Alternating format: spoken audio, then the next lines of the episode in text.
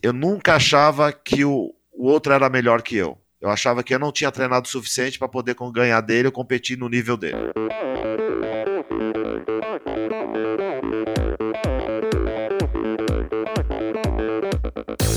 Hi, this is Brett Sutton. Eu sou a Vivi Faveri. Olá, aqui é o Emerson Zerben. Sou o Nicolas Sester. Aqui quem fala é a Vitória Lopes. Aqui é o Thiago Drius. E, esse, esse é o Endorfina Podcast. Podcast. Good luck to all this season. Sou Michel Bogli e aqui no Endorfina Podcast você conhece as histórias e opiniões de triatletas, corredores, nadadores e ciclistas, profissionais e amadores. Descubra quem são e o que pensam os seres humanos que vivem o esporte e são movidos à endorfina.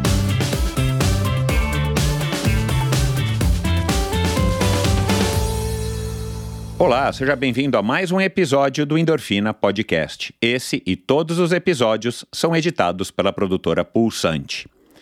Olá, um prazer contar com a sua audiência. Seja muito bem-vindo de volta ao Endorfina.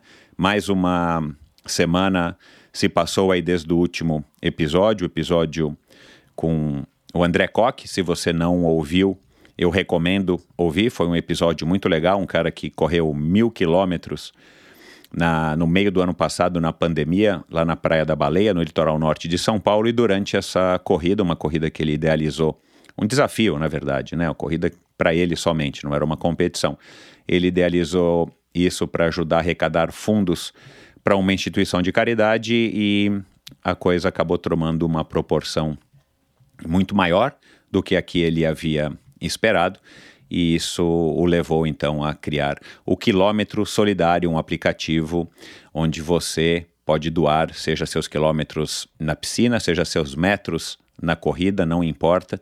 Você pode, ou na bike, ou enfim, a, a atividade que você fizer, você pode doar se cadastrando no app, no app e, e, você não vai colocar a mão no bolso, você vai doar esses quilômetros e aí o, o, o André e o Saulo vão administrar esses quilômetros, entre aspas, né, doados, e, e isso vai, vai ser revertido em dinheiro através da ajuda de patrocinadores para as instituições de caridade que ele atende hoje. Você, inclusive, pode escolher a instituição de caridade dentre as que eles atendem hoje. Então foi um episódio muito legal, um cara muito, um cara muito sensível, um cara muito sensato com uma história fantástica. Então, se você não ouviu, se você ainda não baixou o aplicativo Quilômetro Solidário, vai lá no seu, na sua App Store e baixe, é, se cadastre, é tudo gratuito e você simplesmente registra as suas atividades lá e você então contribui e você doa as atividades, os quilômetros da atividade física que você que você é, pratica para essas, institu essas instituições de caridade. Desculpa, aqui enrolei a língua. E, aliás, eu acabei não falando sobre isso com o meu convidado de hoje, o Igor, mas já fica aqui o convite, né, Igor, para você ajudar aí nessa empreitada de, de colocar também os seus nadadores dentro desse aplicativo para que eles doem aí a, as enormes quantidades de quilômetros que eles nadam aí todos os dias para poder ajudar aí quem mais precisa. Então, é, enfim, fica aqui o meu convite também para você que está ouvindo. E esse episódio, né, o Igor de Souza, foi um episódio fantástico. Já fazia algum tempo de novo. Esse era outro convidado que já estava no meu radar fazia algum tempo. E eu queria é, muito gravar com ele, mas de fato eu vou assumir aqui, eu não o conhecia ou conhecia somente os resultados dele, que é provavelmente como você o conhece, um cara que atravessou o Canal da Mancha ida e volta, fez um tempo é, ridículo de absurdo, 18 horas e 33 minutos. Naquele ano ele foi o recordista mundial até hoje, ele, ele é o único brasileiro que atravessou o Canal da Mancha ida e volta, e ele vai falar isso aqui na nossa conversa, só para te deixar aí aguçado se você não conhece. Ele fez a ida em 9 horas e 31 e fez a volta em 9 horas e 1. Quer dizer, ele, ele fez um, um, melhor tempo na volta. Ele fez, nesse mesmo ano, ele bateu o recorde do, do Canal da Mancha duas vezes. Então, é um cara fantástico, é um cara que é conhecido por ser muito durão. É um cara muito direto, um cara sem firula e, e um cara talvez aí que pode ser taxado como a moda antiga. Mas a verdade é, e vocês vão ouvir isso aqui, é que é, é, ele ama a natação, e eu faço uma brincadeira aqui no começo do episódio.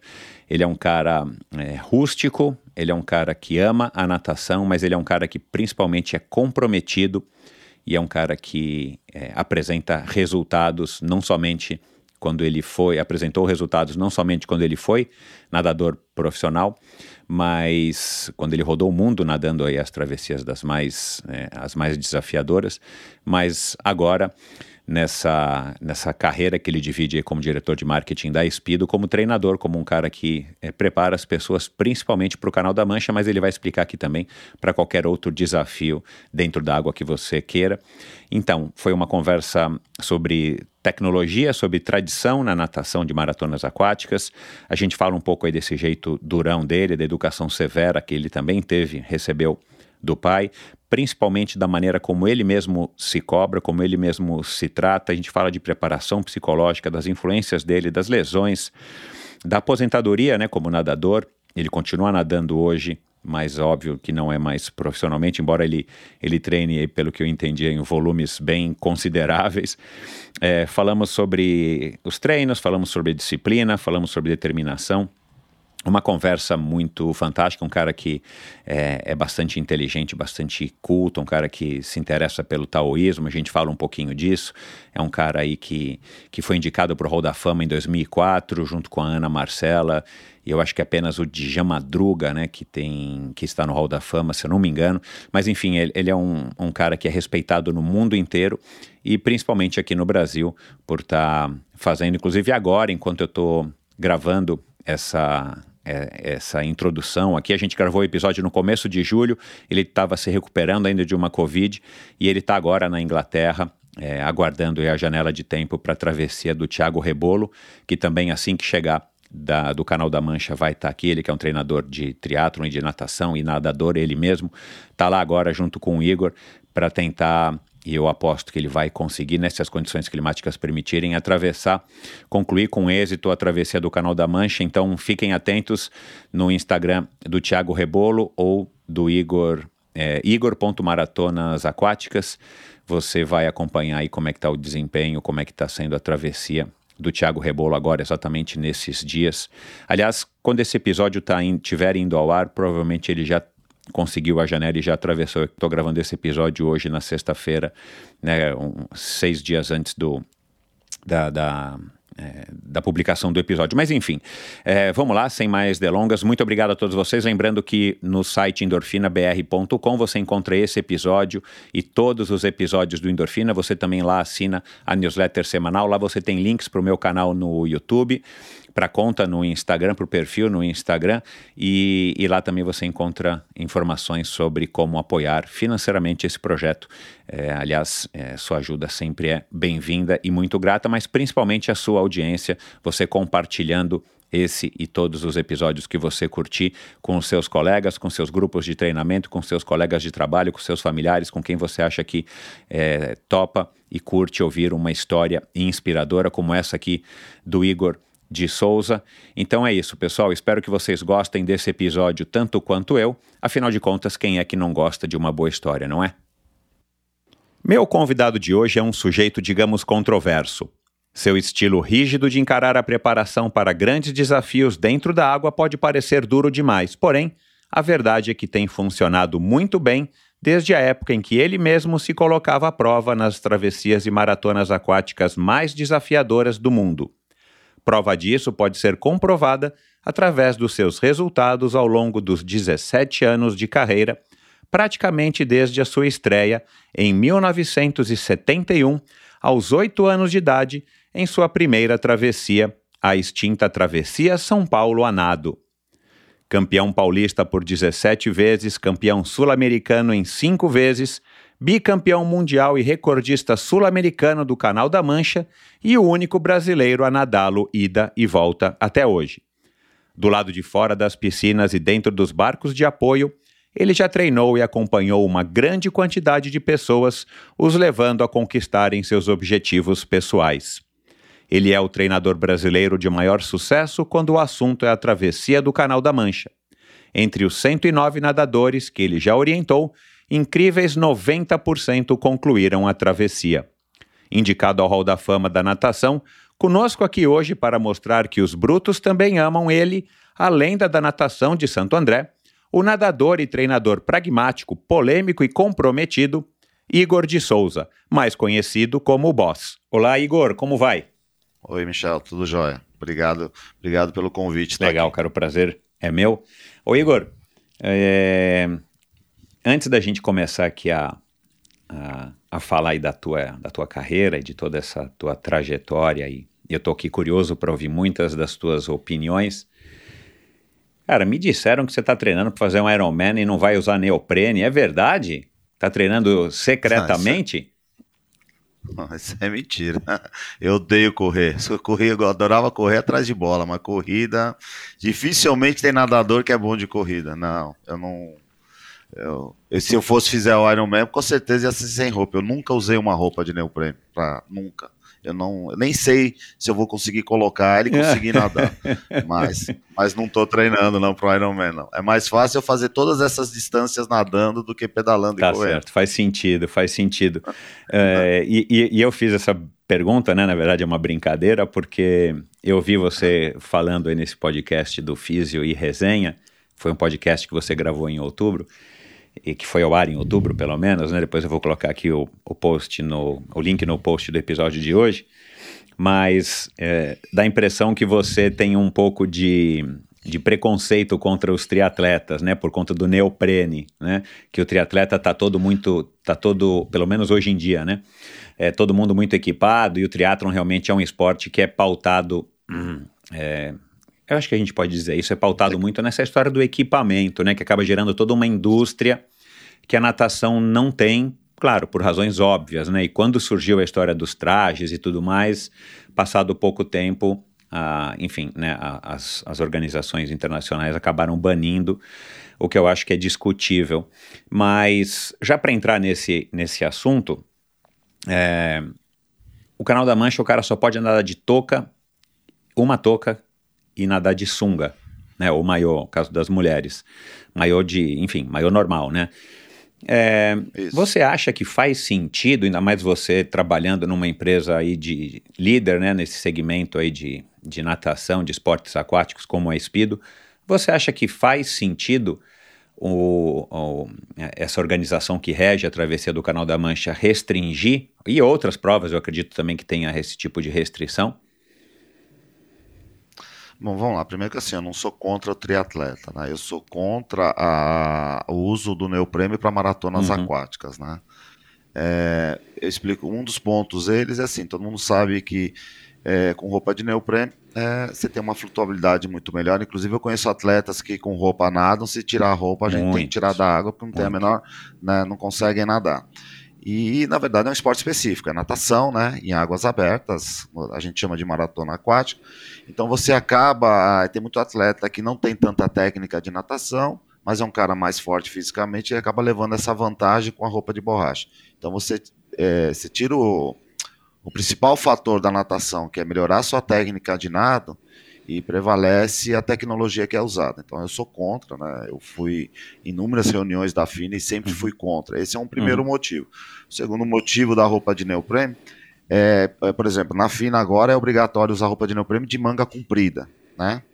Só que, e eles se basearam, os estudos foram se baseados em profissionais, quem foram os médicos que trabalharam com triatletas, né? E esse foi meu questionamento. Você pegar o biotipo de um nadador e o biotipo de um triatleta, é totalmente diferente. O nadador de maratonas aquáticas, ele é um pouquinho mais gordinho, ele tem um acúmulo mais de gordura, ele é muito mais forte do que um triatleta que é bem rasgado, fininho. Então ele sente mais frio.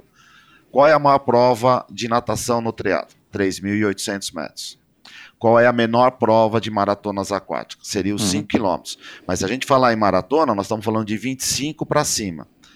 Então o que acontece? É um atleta que vai nadar de cinco, no mínimo 5 horas. Se a gente for para o circuito Grand Prix, que é o circuito mundial de ultramaratonas, que é o que eu nadei durante 17 anos, a menor prova era 25, mas a maioria tinha 40 quilômetros. Nós estamos falando de 10 horas nadando. Com uma roupa de neoprene, você não aguenta, o seu ombro vai para a cucuia. Essa, essa, esse podcast do Físio Resenha justamente era com fisioterapeutas, porque logo que eles lançaram isso, e está acontecendo até hoje, os caras têm duas provas seguidas no Canadá, uma num domingo e a outra Uhum. no outro domingo. São duas provas de 40 quilômetros.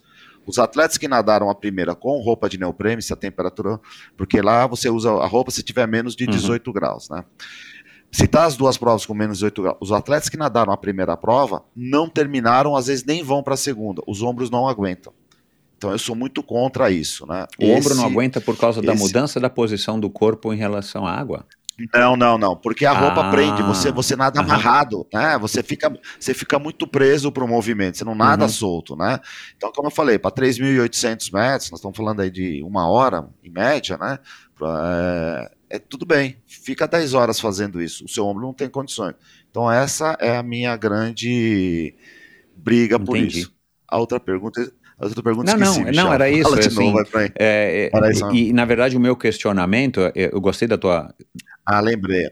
Eh, você falou da, da canal da Mancha. Não, é, então. Bem, mas meu questionamento é justamente por conta do frio, né? E aí eu estou falando aqui uhum. especificamente do canal da Mancha. Não sei se é, Caprinápolis, não sei se outras travessias é, ao redor aí do mundo, não sei, eu não conheço elas.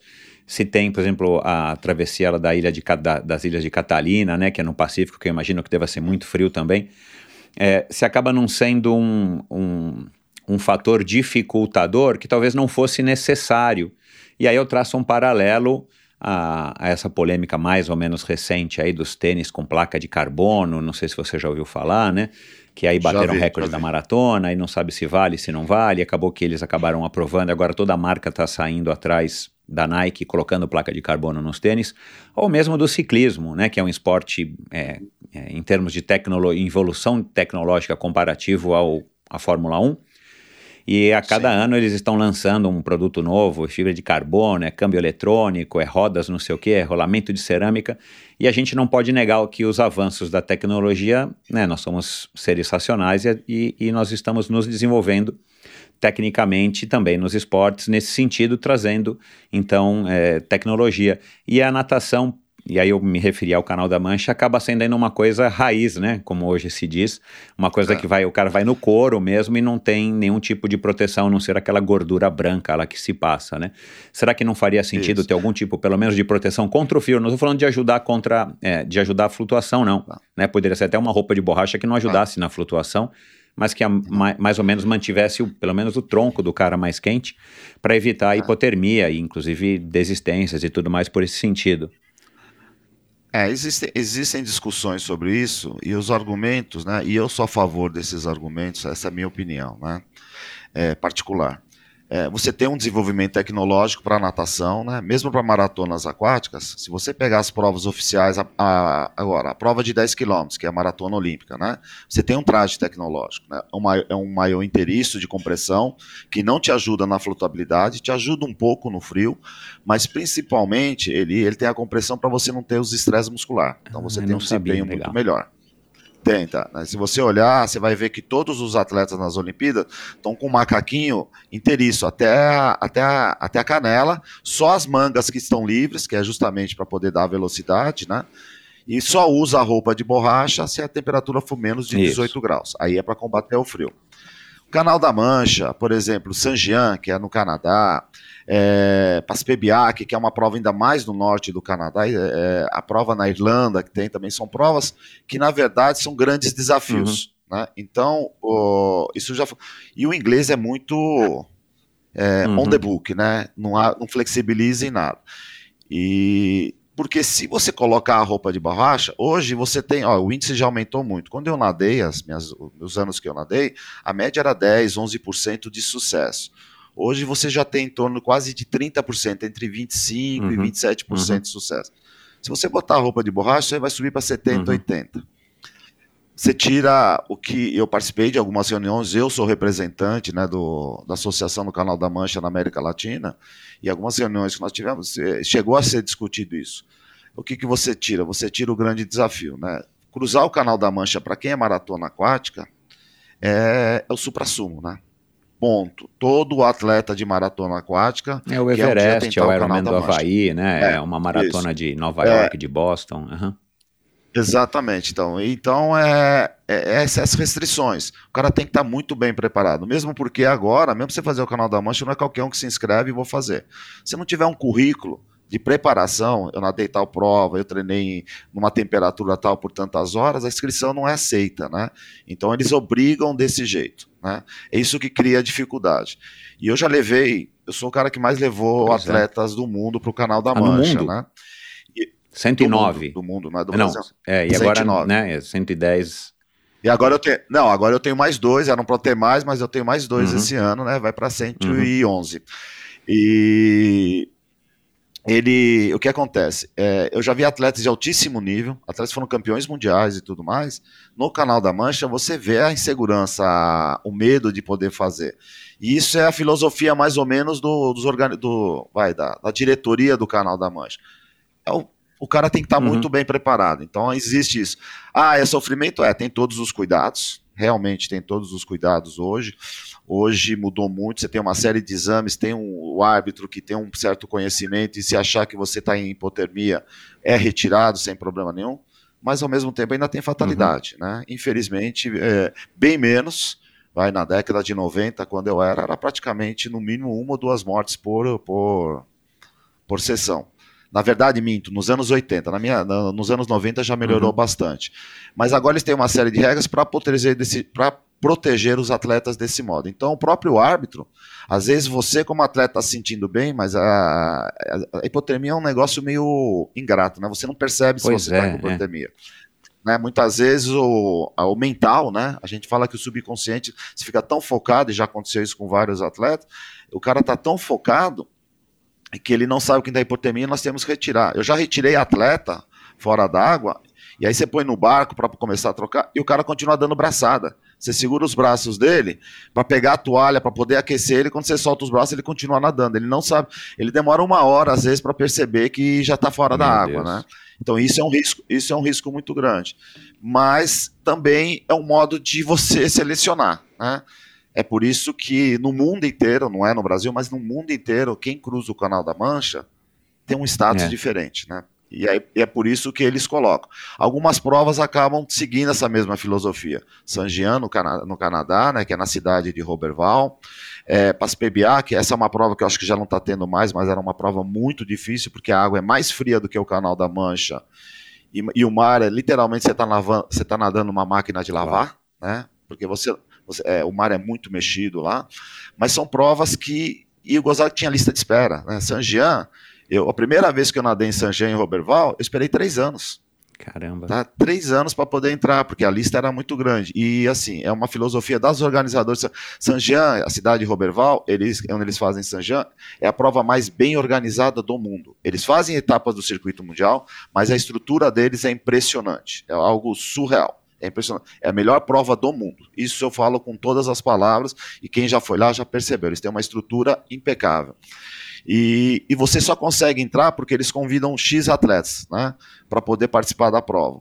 E você só consegue entrar quando algum deles desiste. Se você abandonar a prova, você vai para o fim da fila, entra outro. Ah, caramba. meu. Então tem atletas que nadaram 15 anos, 16 anos seguidos porque não abandonaram, né?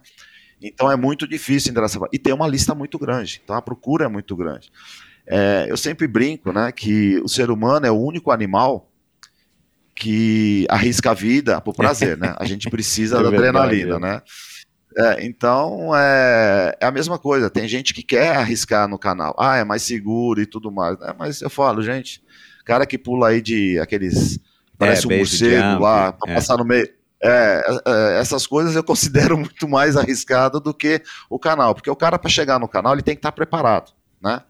A grande maioria está preparada. Tem alguns nós cegos, infelizmente ainda tem, né? Pessoas que não estudam o que é o canal, mas todos, pelo menos que eu sempre acompanhei, preparação é de no mínimo 18 Uhum. meses, né? Eu não levo ninguém sem uma preparação de 18 meses no mínimo. Tem caras que se prepararam três anos para fazer isso, quatro. Então tá muito bem preparado. Essa é a ideia. Esse episódio é um oferecimento da Bovem Energia. Bovem, há uma década fornecendo energia e gerando resultados para consumidores no Mercado Livre.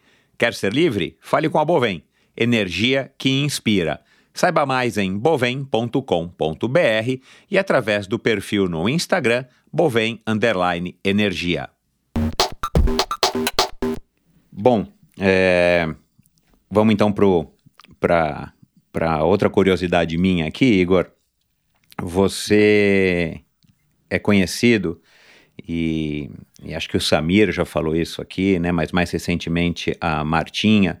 você é um cara é, conhecido como um cara é, durão, um cara talvez até mais pragmático, né, para falar aí uma palavra mais bacana, mas um cara mais, mais bruto, mais direto na tua abordagem é, como, como um preparador, não sei nem se como treinador, mas como um preparador para uma prova como o Canal da Mancha, né? Você é um cara que ou é do teu jeito ou não é, né? É, e, e, e, você não sabe, mas eu fui jogador de polo aquático dos 13 aos 18 anos lá no Clube Pinheiros. e depois eu acabei me tornando triatleta, triatleta profissional. E a escola do polo aquático é muito essa escola, né? Não tinha essa história de você argumentar, não, mas eu não, a água tá fria, né? Nadar lá naquela piscina de fora do Pinheiros, que não era aquecida na época, uhum. a gente chamava de Sibéria. Tava marcando 13, 12 graus no reloginho do Itaú, lá da Paulista, né? E a gente tinha que entrar na água e não tinha choro nem vela, né? E, e ai se você chegasse atrasado ou se você parasse na borda tremendo de frio. E essa filosofia, então, foi a filosofia que eu aprendi, que eu ingressei no esporte. Eu tenho um pouco de, de simpatia né, por essa filosofia. Eu acho que é uma filosofia é, que, que, entre erros e acertos, eu acho que ela mais funciona do que dar errado. E se não funciona é porque o sujeito não tinha que estar tá lá. Né? E eu imagino que você tenha tido uma escola assim, você que começou a nadar muito cedo. Né? Mas eu já queria começar com essa pergunta diante dessa minha, dessa minha, é, enfim, dessa minha explanação aqui. É, como é que você se define assim? Quem que é o Igor como um, um preparador, como um, um enfim, um, um ex-nadador profissional, um nadador até hoje, um cara que fez a carreira em cima dessas provas é, mais difíceis e um cara que, pelo que você contou, inclusive nesse podcast Fiz e Resenha, pelo jeito você é um dos caras talvez que mais tenha treinado duro que, que eu conheça pelo que eu ouvi falar, né? E depois o, o próprio Mirko, você disse que disse isso para você, né? É, que acabou sendo um elogio. Mas assim, quem que é o Igor, é. cara, nesse sentido? O boss, a lenda. não, lenda não. Eu falo, é, o apelido boss me deram. Muitos atletas me chamam de boss justamente por causa disso, né? Eu tive uma escola muito parecida com o que você teve, né? Eu sou de uma geração então, talvez é, antes é, da antes sua. Da e antigamente era assim. E eu era de um clube que não tinha piscina aquecida. E eu comecei a nadar piscina e, ah, por talento e tudo mais, eu comecei a ter resultados desde pequeno. Eu era um dos melhores do país, né, nas categorias e tudo mais. Só que o meu clube era um clube sem aquecimento. E se eu quisesse disputar, eh, você nadava, eu jogava polo, mas a natação você tinha dois campeonatos, o de inverno uhum. e o de uhum. verão e o de inverno era sempre uhum. em julho, né? E muitas vezes, era, às vezes, para você pegar uma seleção estadual até uma seleção nacional, você tinha que ir bem nesse brasileiro ou nesse paulista de inverno. E clubes como Pinheiros, Hebraica, eh, tinham piscinas aquecidas, uhum. a gente não tinha, né? Então, ou eu treinava para tentar pegar a seleção, ou eu ficava no quentinho e estava fora da seleção. E eu nunca quis estar fora uhum. de uma uhum. seleção. Eu tenho. O Samir uma vez falou comigo quando ele era meu atleta e tinha uma prova, e eu falei, Samir, ó, onde você... eu chamei ele antes da largada de uma maratona, né? Ele falou, Samir, por que você tá aqui? Não, porque eu vou sair aqui. Você, você é... Eu sou, sou boca suja, tá? Eu tava você é retardado, bicho. Vai para lá. Porque a hora que correr, você vai correr menos, vai sair assim. Eu falei, Igor, mas tudo bem. Eu falei, tudo bem, já xingando, né? Não, cara, é para ganhar. Vai ser extremamente competitivo? Sou, sou extremamente competitivo. Se eu tiver o pior atleta, é, o pior atleta, que eu sei que sempre vai chegar em último, eu vou fazer ele ser, ser, ser penúltimo. Né? Se o meu melhor atleta sempre vai ganhar, então se ele ganhava por 10 segundos, eu quero que ele ganhe por um minuto. Eu sempre busco o máximo de todos. Eu sou duro nesse sentido. Né? É, é, o pessoal fala, o Igor não dá elogio. Eu não dou elogio eu não dou elogio. Sempre tem algo para ser melhorado, né? Então o cara ganhou tudo mais, eu falo, olha, legal, parabéns, você ganhou, mas ó, isso, isso, isso, você podia ter feito isso, porque sempre vai ter alguém. Quando você está na liderança, todo mundo sabe, vai descobrir todos os seus segredos, todas as suas técnicas, né? Então você tem que estar tá sempre evoluindo. E é, isso é uma filosofia que eu passo, não importa. Ó, hoje eu dei um treino para os meus atletas, né? É, os melhores fizeram 100 de 100, os outros 90, 70, 80, 60, 50 de 100. Mas o tratamento é igual. Eu tenho uma senhora que foi lá com a gente, já tem 64 anos, fez 50 de 100 e tomou bronca, buscamos a melhor performance, nadou um intervalo muito maior, mas a cobrança é igual para todo mundo, né? É meu jeito, mas isso daí é porque eu tive professores assim, eu tive técnicos desse jeito. Né, eu tive maior, meu, meu, principal período de circuito mundial foi com o Mirko, mas eu passei por técnicos que o Mirko não era nada assim, nada em termos de cobrança, de fichinha. E quem treinou com o Mirko sabe como o Mirko cobra, como o Mirko exige. Mas eu peguei gente muito mais dura do que eles, né? E eu sou de uma geração que os caras atiravam é, chinelo, tênis na sua cabeça. é, cara. É, não, tá, prancha, algumas nossa, da- é. não em mim, Não. não em mim, mas eu já ouvi. Mas é. Então você tinha que treinar, né? Eu acho que eu tomei umas duas chineladas e nunca mais. Falei, não aceito isso porque eu tô errando. Então eu, eu sempre buscava o meu melhor, eu sempre me concentrava. É, eu tinha técnico que só falava uma vez Isso, é. o que era o Isso. trabalho, né? E quem ficava conversando não sabia, se Isso, ferrava, nossa, né? eu tô Não, cara. disso. É, Então eu, é, eu aprendi, aprendi desse jeito e é isso que eu cobro, né? Tanto é que os eles me chamam de boss porque é isso. Eles ficam conversando. No momento que eu cheguei, quem fala lá sou eu. Uhum. Quem dá as ordens sou eu e todo mundo termina. Tem gente que fala, ah, mas assim você não vai ter atleta. Olha, eu só não pego mais atleta porque eu não tenho condições. Então, né? O povo está procurando Então, é isso. assim, aí já né? entra. na- na- já- eu ia falar isso mais pra frente, mas já que você abordou esse assunto, É. parece que isso, esse jeito teu, ele vai na contramão do que é, é, comercial hoje, do que é aceito hoje como, né? é, pra- pra quem é um, um treinador como você, seja de maratonas aquáticas, de maratonas ou de triatlon ou de corrida, as pessoas dá impressão, eu tenho impressão, não sou um, um dono de assessoria nem nada, mas dá a impressão que as pessoas estão lá querendo buscar um conforto e alguém para ficar reafirmando, eh, dando reforço positivo pelo que eles querem fazer. Você está na contramão disso. Né? É, faz algum tempo eu recebi aqui um professor também, que é novinho, e que ele tem esse jeito, um professor de corrida, de triatlon, que ele tem esse jeito. O cara chega lá e fala, daqui a três meses eu quero fazer um Ironman, o cara não consegue, é, enfim, o cara não consegue nadar dois mil quilômetros sem parar, o cara fala, não, procura outro alguém. Ou você se adequa aqui, nós vamos trabalhar você para daqui a dois anos você fazer um Ironman e construir um, um trabalho, é o Rodrigo Lobo. Ou você vai procurar outro alguém. Aqui não, porque eu não quero compactuar com isso, até porque tem riscos, né? A saúde do sujeito, não que ele vai morrer, mas o cara pode sair lesionado e tudo mais, e aí o tiro sai pela culatra. Mas eu tenho a impressão que isso está é, tá cada vez mais raro hoje em dia. Então, você está dizendo que, as, que você não tem mais vaga, que você tem fila de espera, é, e que você, claro, encontra sucesso nesse teu jeito. Você acha que as pessoas que te procuram têm mais ou menos uma característica similar entre elas nesse aspecto é, da vontade, de um aspecto. Porque você não pega só atletas, né, enfim, como um Samir Barel, atletas de ponta. Você pega Não, pessoas, assim, né? A, a Martinha tinha parado de nadar durante X anos, foi uma nadadora razoável, de repente ela volta, né, com 30 e poucos anos e fala, Igor, eu- e ela disse aqui, eu quero o Igor, porque o Igor é o melhor. E, e ela disse isso, né? Que você chegou e falou assim: olha, do meu jeito, se não for do meu jeito, vai procurar outro alguém. É, o que que, assim, primeiro, as pessoas. Você acha que as pessoas têm uma característica em comum? Porque se você me perguntasse assim, você acha que eu tenho muita procura? Eu falar, cara, eu acho que você não tem.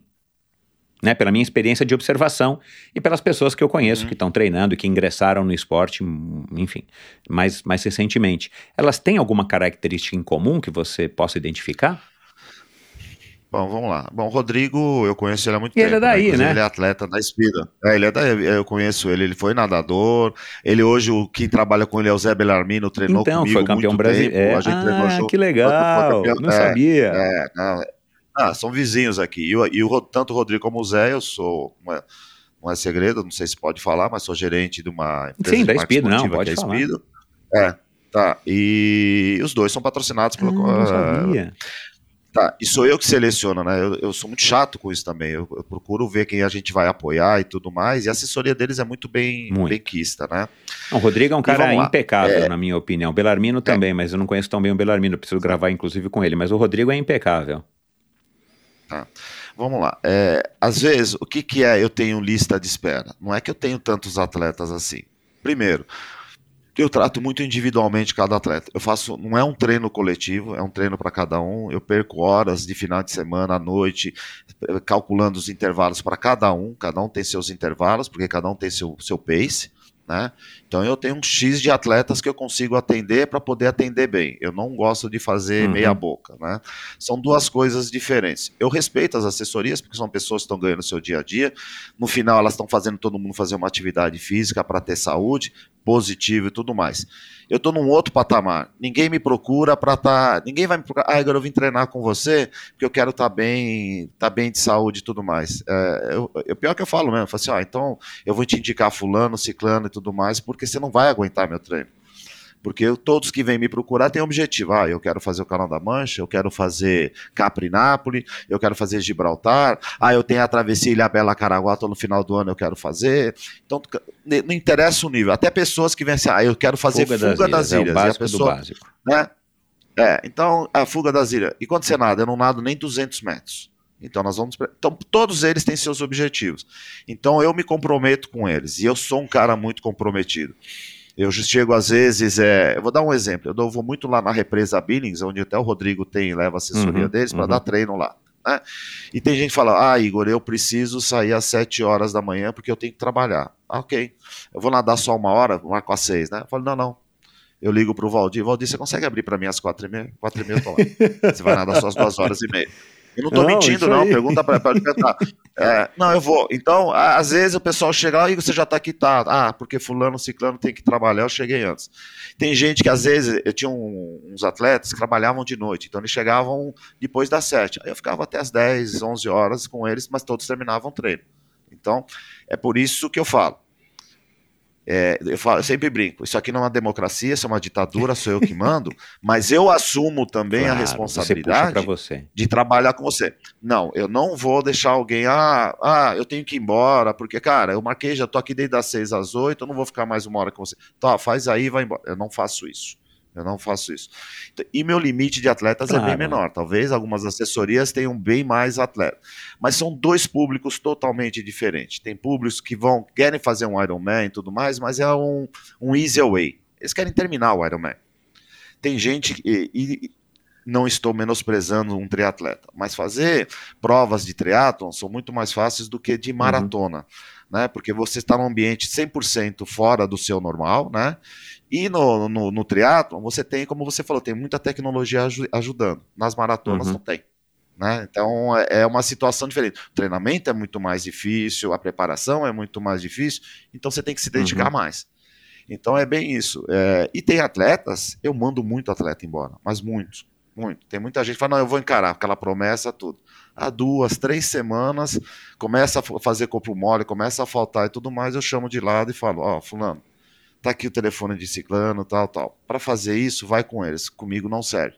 Mesmo porque é aquela história, se eu tenho essa maçã podre ali no meio dos outros caras, os outros também não têm tanto comprometimento. E o pessoal tem comprometimento. Eu marquei hoje treino às 5h50 da manhã, foi todo mundo. Acabei com eles hoje, deve estar tudo dormindo agora. Amanhã, 5h50, tem treino de novo. E o pessoal que tem compromisso, eu tenho gente que vai fazer Ilha da Madeira, tem gente que vai fazer Caraguá Bela, Canal da Mancha, no domingo, 5h50 tem treino de Uhum. novo. E, a, e, com, e com a temperatura de aqui em São Bernardo tá fazendo É, tá 10 frio, graus. é. E os caras vão. Porque eu também vou. Tá? Eu não mando eles irem, vão. Então tem. esse- Eu não, eu não sei explicar. Eu sou, eu conheço muito o Bernardinho. Né? E o Bernardinho, né? O sucesso que ele fez no, no voleibol foi usando esse jeito. Talvez, até brinco, né? Eu falo assim: ah, você vai morrer antes do que eu, Bernardinho, porque eu também não sou tão assim escandaloso, tão sofredor como ele numa quadra, né? Mas o povo quer treinar com esse pessoal. É, vamos falar do seu esporte.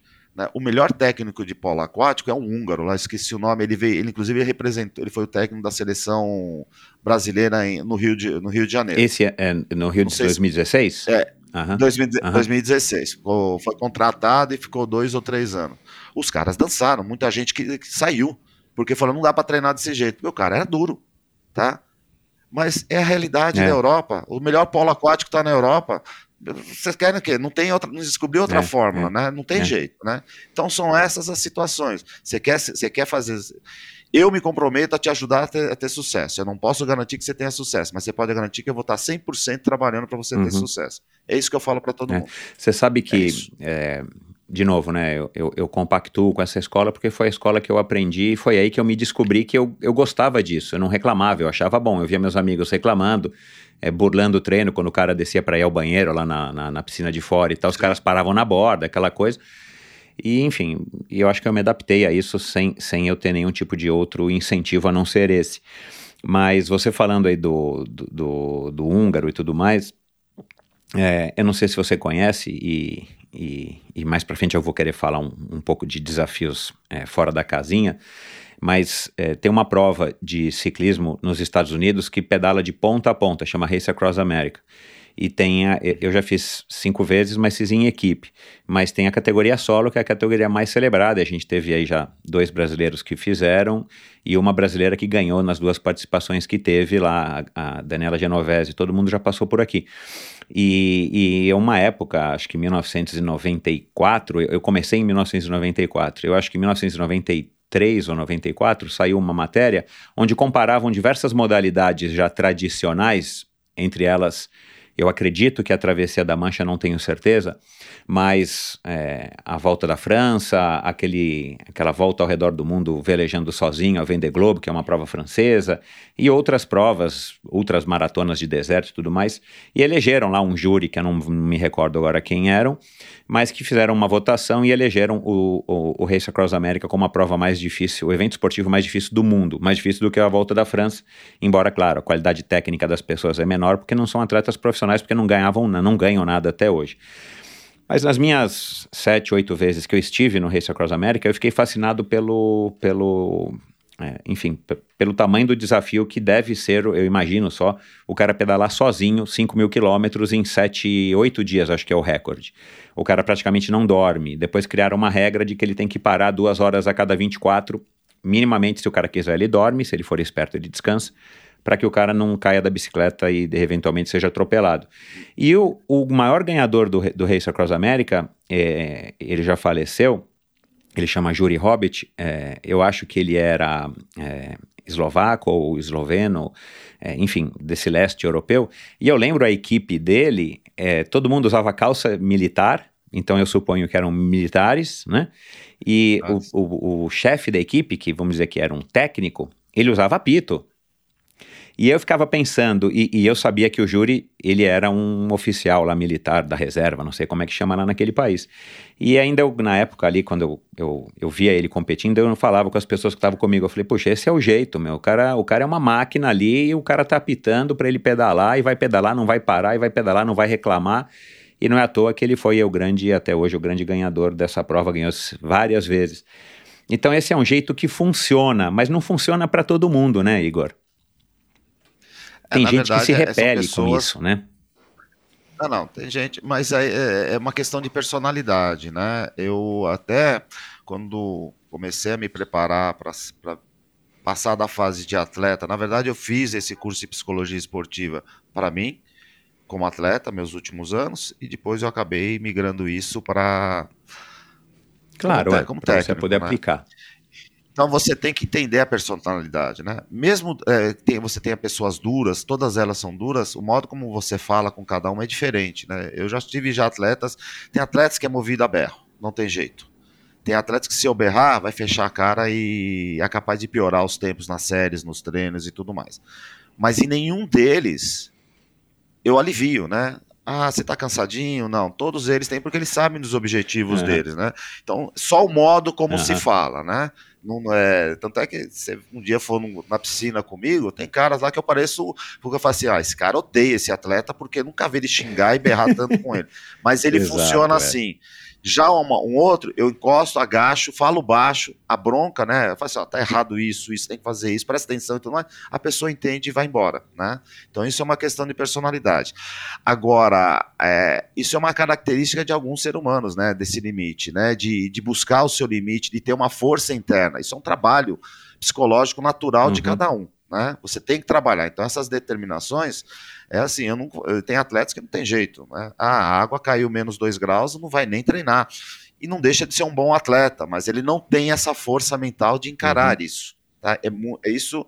Então, você, eu respeito isso. Eu respeito. Né? É que a modalidade que eu trabalho, os desafios que eu trabalho, o cara tem que ter essa força essa força psicológica. E a gente cobra.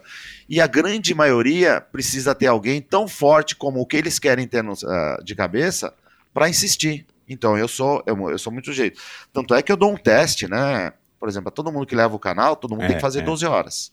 Não tem jeito. Tem que fazer 12 horas. E muita gente fala, ah, Igor, mas que ritmo que você quer? Assim, eu não quero ritmo nenhum, eu quero que você nade 12 horas. É aqui, ó. É seu cérebro, tá?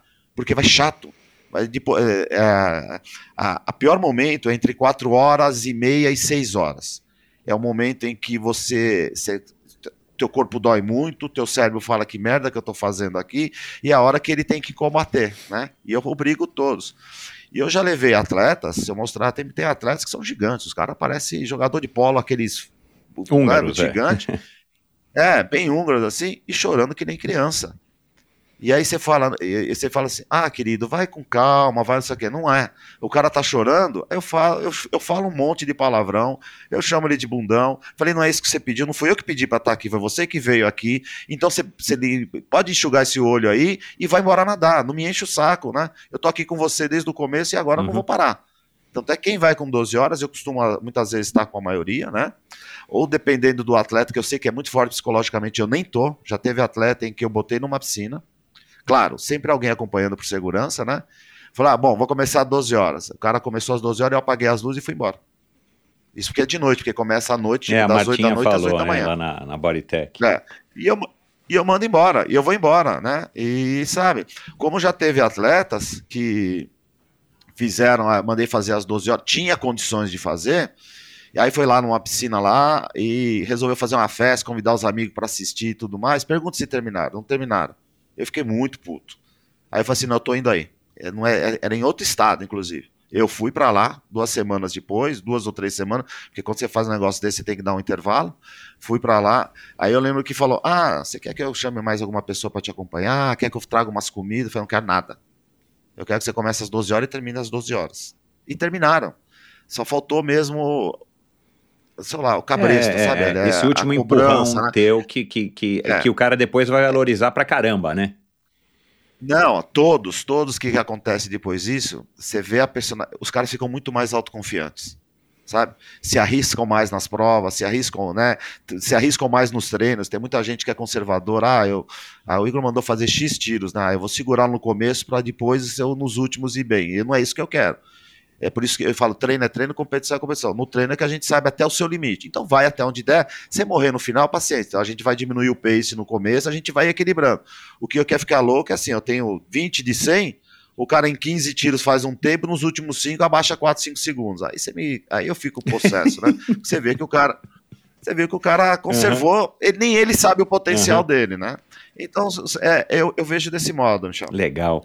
Tá. Você aprendeu isso é, de alguém, esse estilo, é, quando você era nadador? Porque eu imagino que você carrega esse estilo desde quando você competia. É, ou foi o Mirko, ou foi alguém, ou foi uma somatória de, de coisas que fizeram você entender que era necessário você sofrer o máximo que você pudesse antes. Aliás, essa é uma das tuas declarações de entrevistas e tal, que a- o recorde de ida e volta do Canal da Mancha, ele não foi tão sofrido como a gente imagina. Pô, o cara fez o negócio, é a prova mais difícil que o cara já fez, porque você estava tão preparado e você tinha sofrido tanto para chegar num ponto que você achava que você estava pronto para fazer a, a travessia, que a travessia acabou não sendo tão difícil comparativamente, né? É, você, você aprendeu isso de alguém? Você foi desenvolvendo isso? Você leu? Bom, vamos lá. Na verdade, é uma somatória de coisas, né? Meu pai foi Uhum. nadador. Meu pai já faleceu, mas foi nadador. Então, eu aprendi a nadar com ele, né? Ele que me incentivou na natação. É, tem até umas histórias engraçadas, se tiver tempo eu falo, né? Que muita cobrança. Meu pai também era muito duro. Ele era isso. militar? Mas eu. Não, meu pai Uhum. não era militar. Meu pai não era militar. Mas é, era professor, né? Então, mas ele, ele, ele sempre me cobrava. Ele falava assim: ó, se você quer ser um bom nadador, então você tem que treinar, tá? Senão, eu boto você numa escolinha, não numa equipe de natação. Quando eu ganhei minha primeira medalha, é, ele sempre falou, me, parabe- me parabenizou e tudo mais, mas eu falei assim, então, amanhã você tem que voltar para nadar. Se você quiser outra medalha dessa, você tem que treinar mais forte que você está treinando agora, né? Então tem todos esses fatores. Mas é, técnicos muito duros que eu tive, né? Principalmente nos anos 70, eram técnicos bem militares, bem estilo militar, muito, como eu te falei, atirava a pranchinha na sua cabeça, é, chinelo, castigos horríveis, né? Tipo, ah, fazia errado, então tá aí, vai fazendo flexão de braço enquanto os caras nadam dois mil metros, você ficava que nem um maluco lá fazendo flexão de braço, você fez alguma coisa errada. E assim, eu raramente, eu, graças à maioria dos técnicos, sempre falavam que eu era muito aplicado, porque eu não queria pagar esse castigo. Não, primeiro que eu não aceitava errar, né? Era um negócio, eu tentava fazer o melhor possível. Às vezes eu errava, pagava algum outro castigo, mas era, era o mínimo possível. E dos meus 13 para os 14 anos, né, eu, eu comecei, eu queria sempre entender por que, que eu estava fazendo aquilo. Então era muito comum acabar o treino, eu sentava com o técnico e falava assim, fulano, mas por que, que você me deu essa série? Qual a razão dessa série? Ah, é por causa disso, disso. E essa, por causa. Eu, eu queria entender, eu não ia embora. Né? Às vezes todo mundo ia embora e eu ficava mais uma hora, uma hora e meia conversando com o técnico, porque eu queria entender. Para mim poder saber como é que eu podia treinar melhor e saber como era o trabalho que eu tinha que fazer. Tem muito atleta hoje que, se você dá trabalhos de A1, A2, A3, anaeróbio, eu, com exceção do anaeróbio, o resto ele faz tudo no uhum. mesmo ritmo, né? A única coisa que ele achava assim, ah, eu tenho mais descanso em tal série, menos descanso em tal. Mas não é assim que funciona. E eu aprendi é, todos esses fatores com todos esse, com, com esse pessoal.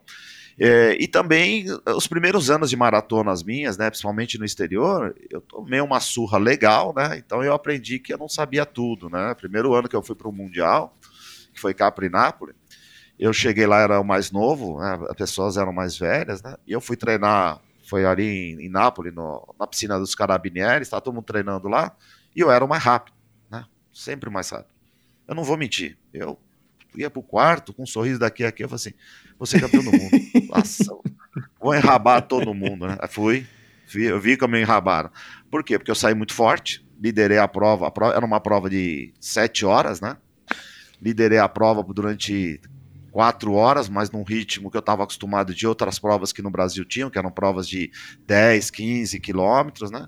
E aí, literalmente, caiu piano nas minhas costas, né? Os caras vieram ali, é, aprendi até a, a palavra de um italiano, que eu uso até hoje, né? Piano, piano, se va lontano, né?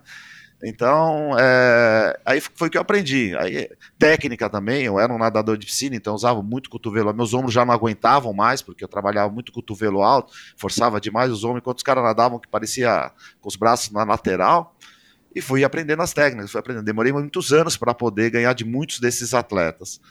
Então, só que assim, quando eu perdi, no outro dia, eu fui, eu fui conversar com o único que eu conseguia falar. Eu falava um pouco de inglês, falava nada de italiano, mas eu entendia um uhum. pouco de espanhol. E esse cara ganhou a prova e eu fui conversar com ele. Chamava Cláudio Prit, ah, hoje é um dos ah, meus melhores argentino. amigos. E foi o argentino que me levou nas duas vezes para o canal. É o cara que eu confio. Ah, e fui conversar com ele. Né? E ele foi sempre muito solícito, me chamou para treinar com ele. Ele morava no México na época, eu fui algumas vezes para o México treinar, e ele foi me dando as dicas, foi me dando as dicas, foi me dando as dicas, né? É, eu respeito muito ele, e assim, e o meu sonho era ganhar dele. Eu demorei acho que uns seis anos para ganhar dele. mas você ganhou, Mas cara. depois eu... Mas então, é, ele ganhou muito mais de mim do uhum. que eu dele, mano. Ele foi sete vezes campeão do mundo, né? É uma das estrelas né, da maratona aquática, não tem como não falar de Cláudio Plite. Mas é, eu fiquei muito satisfeito. Nós temos uma amizade.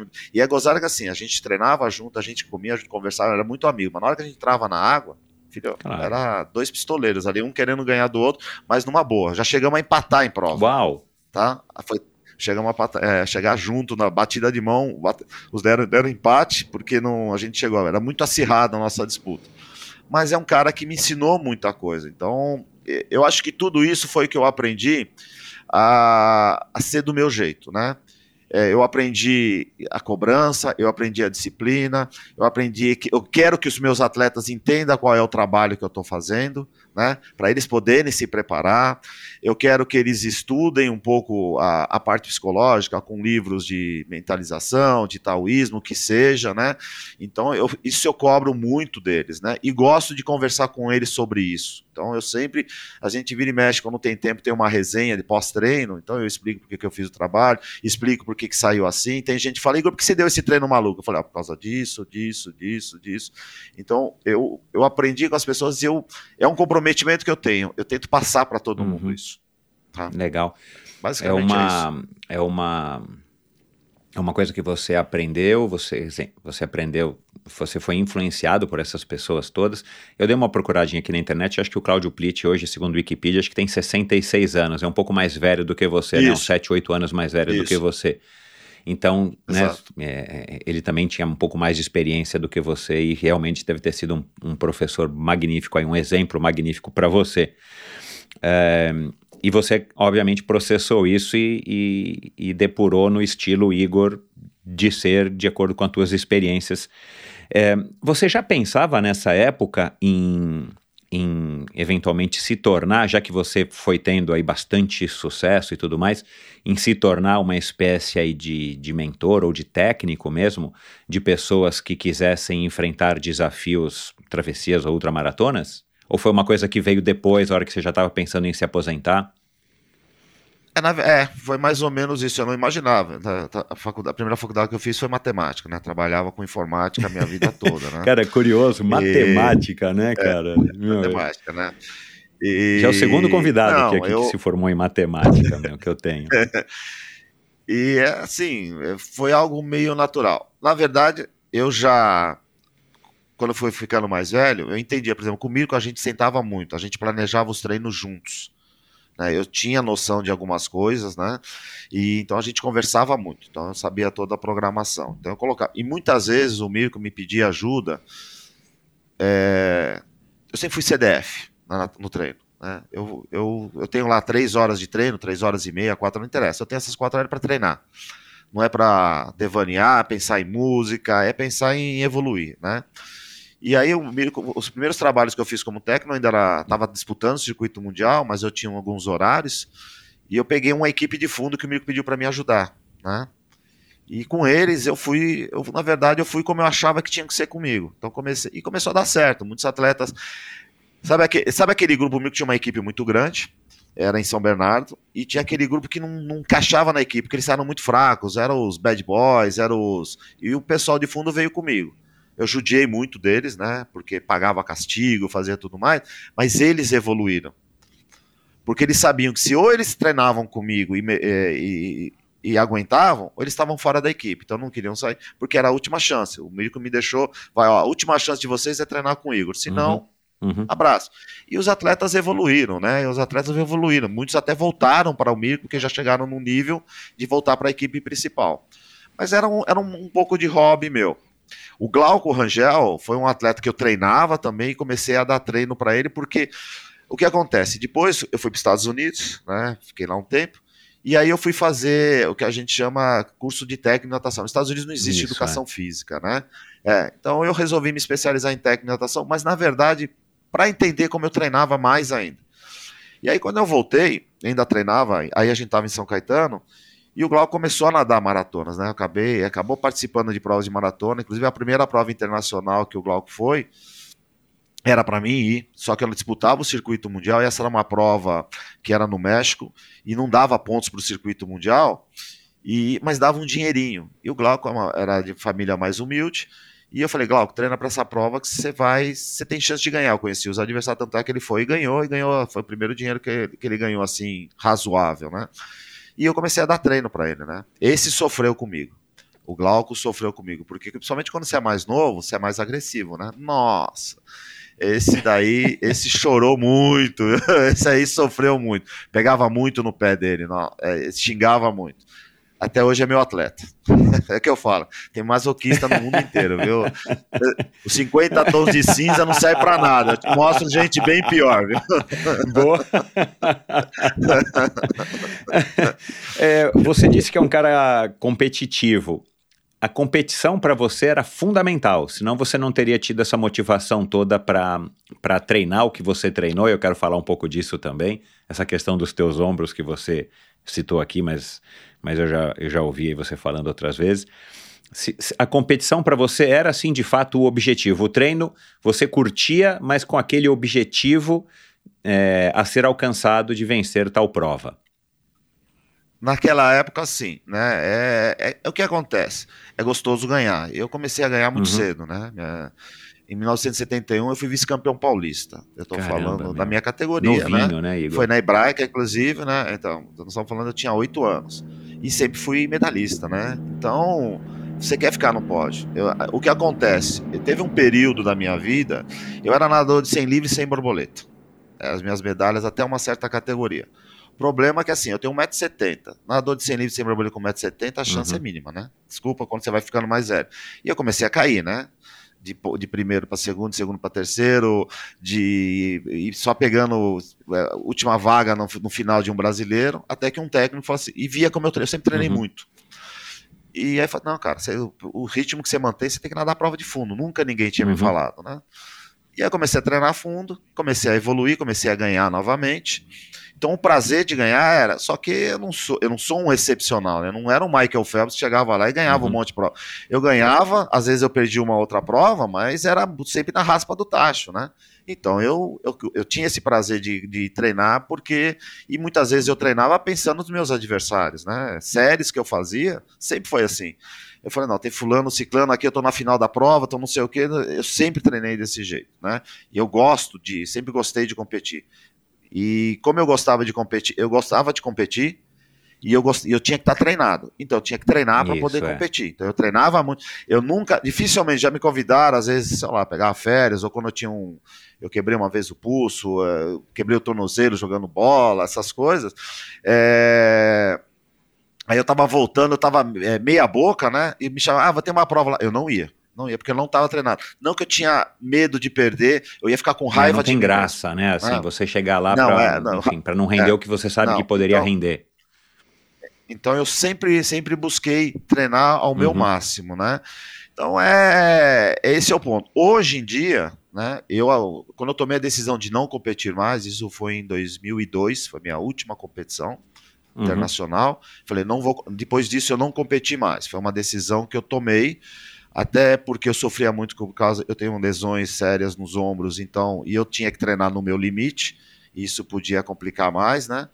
E hoje eu adoro treinar. Eu preciso treinar, né? Então eu treino cinco, seis vezes na semana. Né? Às vezes minha mulher fala: por que, que você vai sair? Você não tem nada para fazer? Porque eu, eu vou treinar às 5 da manhã, né? Antes do Isso, trabalho. é, é. Você não vai às É. 10 horas da manhã É. tomar um solzinho na piscina, né? Não é isso, Não, né? é quem me dera, eu não tenho, eu ainda não tenho essa condição, tem que trabalhar. Apesar dos dois Mas- Rolex que eu sei que você tem, usa um em cada braço ostentação, É, Não comprei, ganhei nadando, senão E Eu não ia ter cofre, dinheiro né, pra cara? isso, Qualquer não. emergência. eu não. É, Não, é, é o meu. Minha, a pandemia a gente nunca sabe, né? Ia ser mesmo minha válvula de escape. Mas é, adoro treinar, eu preciso treinar. Tem dia que, que nem. Eu tive Covid há três semanas atrás, fiquei 15 dias meio em off aí, né? E a primeira coisa que eu fiz, falei, posso É, voltar a nadar? Eu precisava é. nadar. né? Eu adoro treinar. E adoro treinar bem. Não é porque eu vou lá treinar nadar por é. Sabe, só nadar, não. Eu vou lá, faço série, é, se meu tempo tá ruim, eu não fico satisfeito, eu gosto de treinar. Eu- então hoje a minha competição é comigo mesmo, é o meu treino. Mas antes era competição. Eu me matava para poder treinar. Mas eu aprendi isso muito do meu pai. Meu pai me cobrava Uhum. muito. Vou botar umas aspas aqui para você ter uma ideia quem era o meu pai nesse sentido. Meu pai terminava a prova, ele, mesmo ganhando ou não, ele falava: você fez isso, isso errado, isso, olha, eu olhei aqui e tudo mais. É, às vezes eu não ouvia, né? Porque eu falava, ah, quando você tem 15, 16 anos, você não ouve muito seu pai, né? Manda ele cagar, às vezes, na cabeça, né? Porque senão, ah, eu sou de uma geração que se eu xingasse ele, eu tomava um tabefe na hora, né? Mas é, tinha muita coisa que era. Mas assim, tem coisas que eu admiro do meu pai. Meu pai, por exemplo, eu treinei, comecei muito cedo a treinar de madrugada. Eu fazia dois treinos. Na piscina fria do Aramaçã. Né? Então eu ia antes da escola, e eu moro três quarteirões do Aramaçã. Morava, né? Minha família mora três quarteirões. Eu ia a pé. Imagina eu ir em junho, às quatro, acordava quatro e meia, cinco horas para ir treinar. Então meu pai me chamava, Igor, vamos tre vai treinar. Ah, tá bom. Virava e continuava dormindo no quentinho, né? Tinha 14, 13, 14 anos. Ele falava duas vezes. Na terceira, isso ele fez umas quatro ou cinco vezes Uhum. comigo. Ele pegava todas as minhas coisas, botava na calçada, aí ia no meu quarto, me pegava no colo, me botava lá na rua e fechava a porta. Ou eu dormia no, no, no, releito, ou eu me. E pior que eu me trocava na rua, jogava o pijama pelo muro, tá? E ia nadar, né? Tinha dia que eu queria matar ele, né? Mas foi isso que fez eu, é, eu ir treinar. Senão eu não tinha ido. Senão eu não tinha ido treinar. Ia estar dormindo. Talvez eu pudesse ter os mesmos resultados, mas isso me deu muita força. Né? É, ou, Então, ou, ou, ou que- o cara é, resiste e aguenta, ou o cara quebra, né? Aí você ia, enfim, virar um, um É. vagabundo, ia, enfim, né? Você ia, você ia para um outro caminho. Por que, que ele é, dava tanto valor para natação, para o esporte? Porque ele tinha sido um nadador? É. Meu pai? Meu pai foi, foi- fez tudo quanto é esporte, né? Foi nadador, nadou no Rio Tietê, a travessia Ah, do Rio Tietê. legal. É, foi medalhista de jogos regionais, né, em piscina e tudo mais. Mas meu pai sempre amou esporte. Meu pai, eu- o clube era maçã, então ele jogava tamborel, que é um esporte que muito pouca gente Então, conhece, né? É um parecido com o tênis, mas é um negócio Tipo de um madeira. pandeiro, né? redondo. Com tambor. Bandeiro, é. Tem que fazer uma força danada. Eu joguei com ele algumas vezes, fazia uma força, a bola nem parecia que nem não tinha, não Aham. ia rápido, né? Mas jogava bola, jogava, nadava. Depois meu pai foi, da- foi atleta de caça submarina, é, atleta mesmo, ele competia, né, em caça submarina. Eu aprendi caça submarina com ele. E todo final de semana, quando, porque meu pai assim, ele pegava um esporte e ia até onde desce, né? E sempre no limite.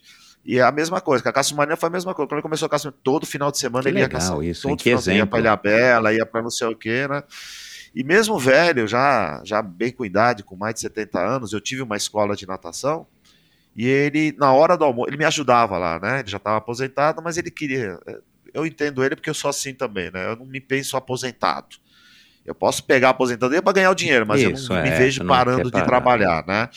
Então meu pai me ajudava muito lá na academia e tudo mais, mas sempre na hora do almoço ele ia lá na piscina e nadava seus mil, mil e quinhentos metros. Ele sempre se preocupou com a atividade física. Eu peguei isso dele, Claro. aprendi isso Os teus irmãos também pegaram alguma coisa aí desse jeito do esporte? Sim. O Alex, a Cláudia e o Harley? Sim, meu.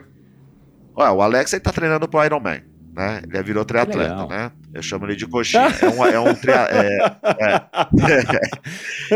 Eu falo isso porque às vezes ele fala assim: "Ah, Igor, você vai dar treino no sábado? Eu vou. Aonde vai ser? Se eu falo que é na represa, ele não vai nem ferrando, porque a água é fria.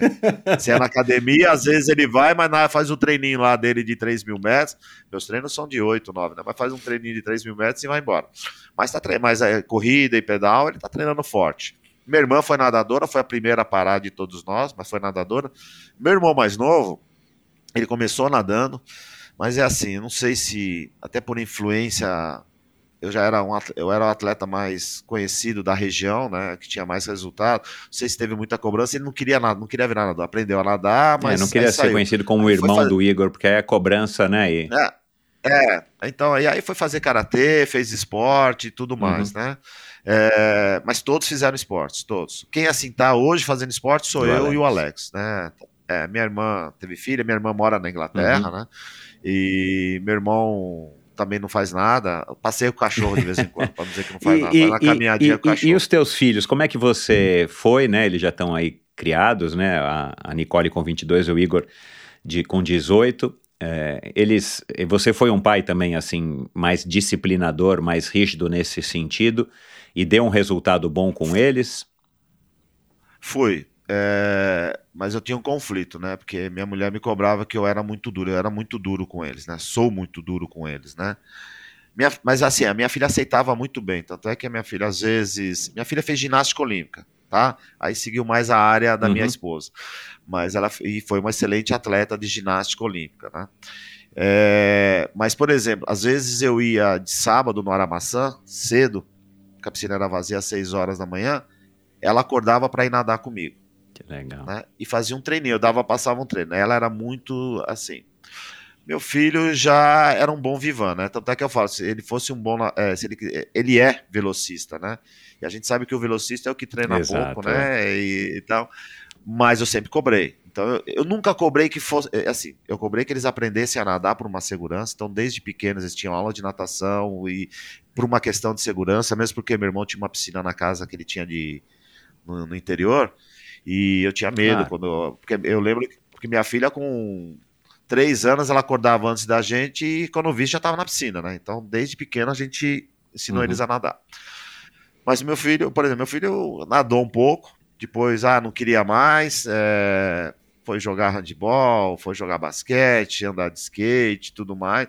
Teve uma época que ele ficou um tempão sem fazer nada, eu falei assim, então agora você vai nadar, você vai treinar comigo, eu dou treino tal e tal dia, você vai. Então ele ia, depois ele ganhou na escola, que tem, tem uma equipe de natação, ele nada na, na equipe de natação Uhum. da escola, mas é um nadador de 50 metros. O negócio dele é cinquentinha, cinquentinha ele é bom. É, então, É, mas tá, é, mas enfim, é, já teve essa experiência Mas do ele- esporte e, e com o teu exemplo, né? Com certeza é uma coisa que ele também É. vai, vai, vai, vai levar para a vida dele. Acho que isso é o, é o mais Vai. importante. A gente não pode querer que os filhos sejam o que a gente queria que eles fossem, né? É, é não simples quero, assim. eu nunca né? quis. Mas, mas eu vejo um exemplo da minha filha, como eu falei, está três anos na Austrália, né?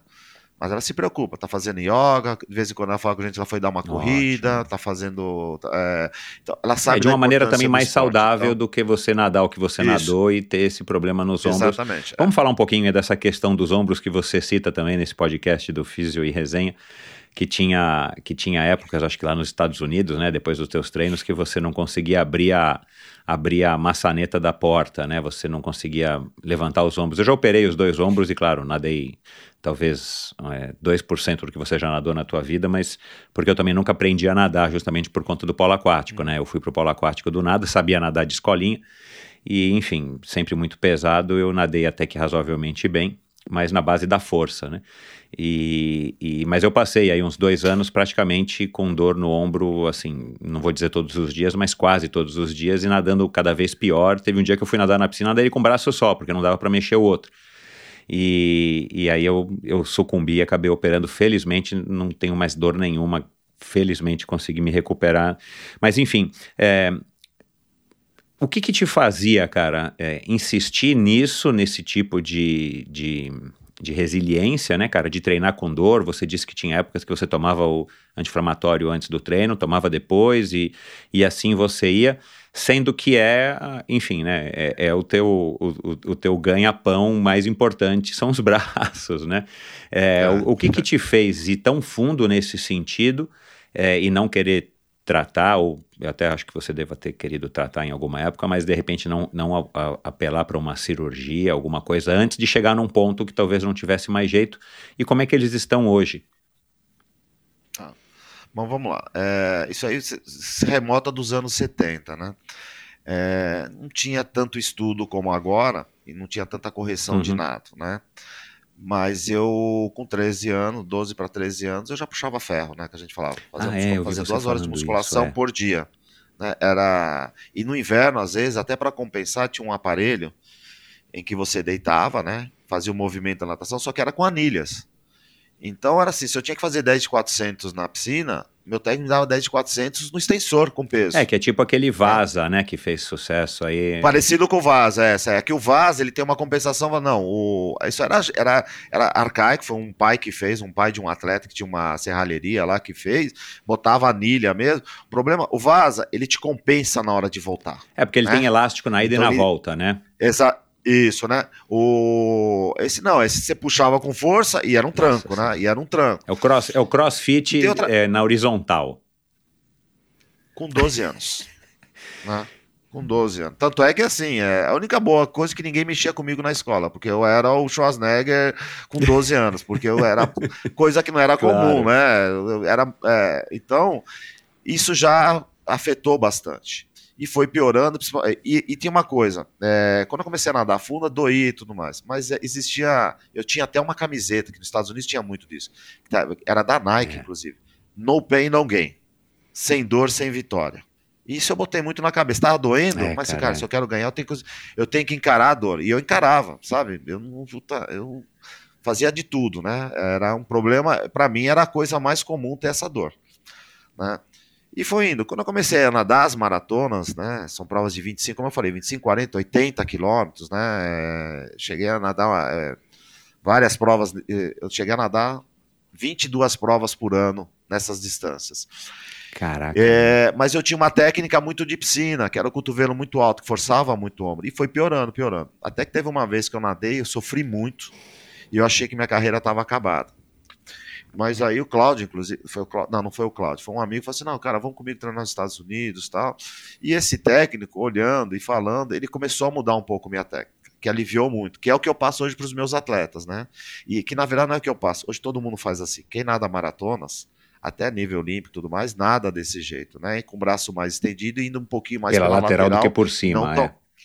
É, então, então Uma abraçada mais então, preguiçosa, alivia. sei lá como é que chama, né? Mas é mais, Isso, é- econo- economiza energia e ombro, articulação, e- né?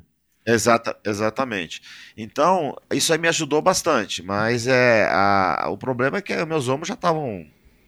Até eu chegar nesse nível, eles já estavam arrebentados, né? Então eu eu segui nadando, né? Sigo até hoje.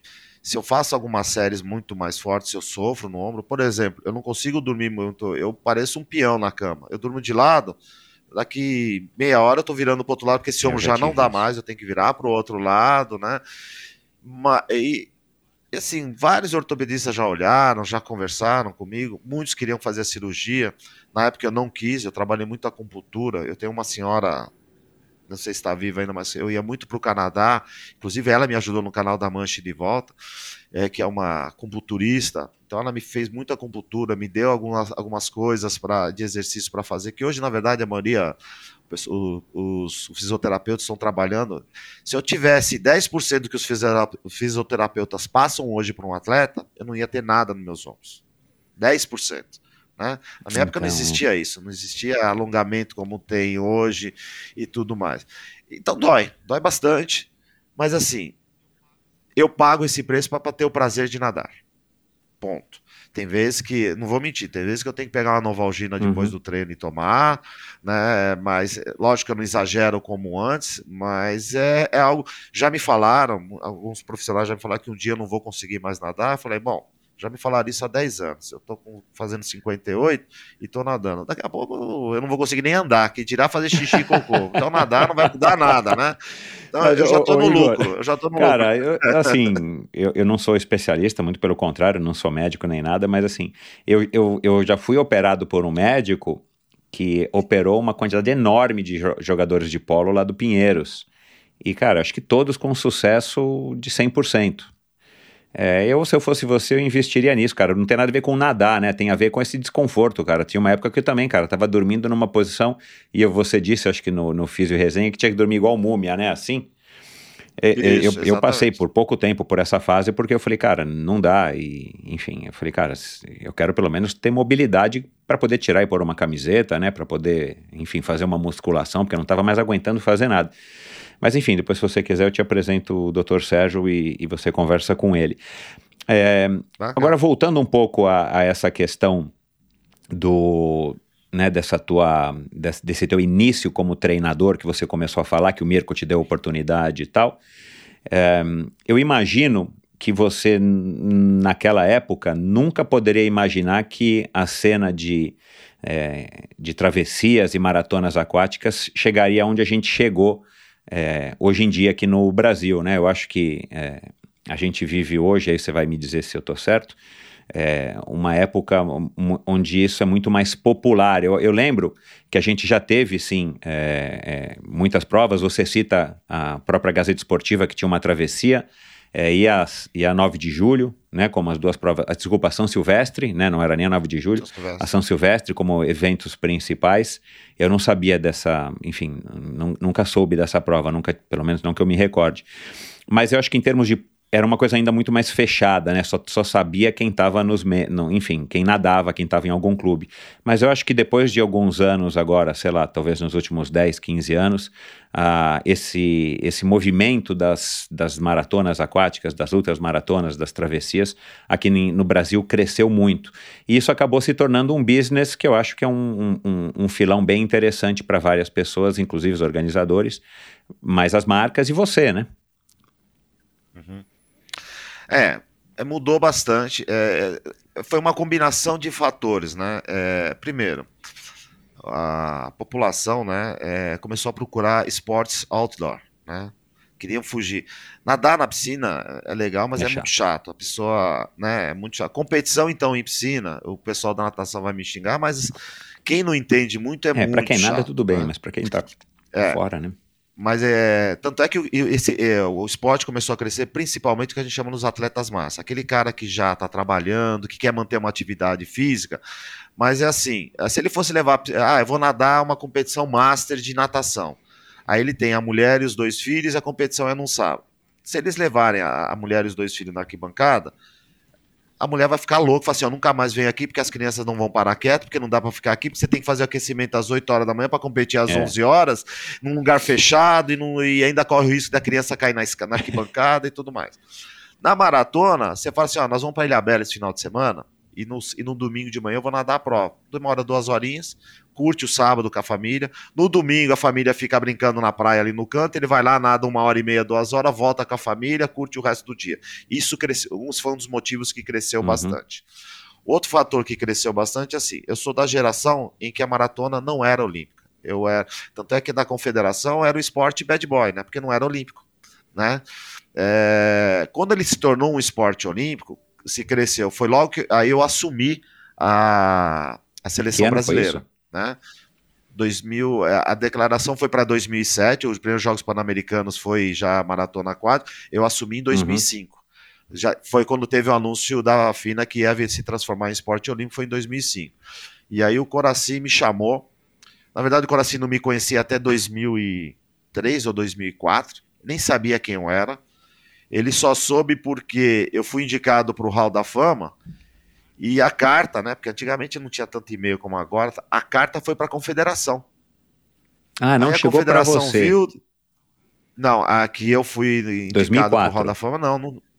Acho que foi é, 2003, 2004, eu não lembro qual que era. E foi aí que chegou para a CBDA, a CBDA ligou para a federação para descobrir quem era, e aí ele quis, o Coração quis Claro. saber. Primeiro porque só tinha tido, até aquele dia, só tinha dois atletas brasileiros no Hall da Fama, que era o Abílio Couto e a Maria Uhum. Lenk, né?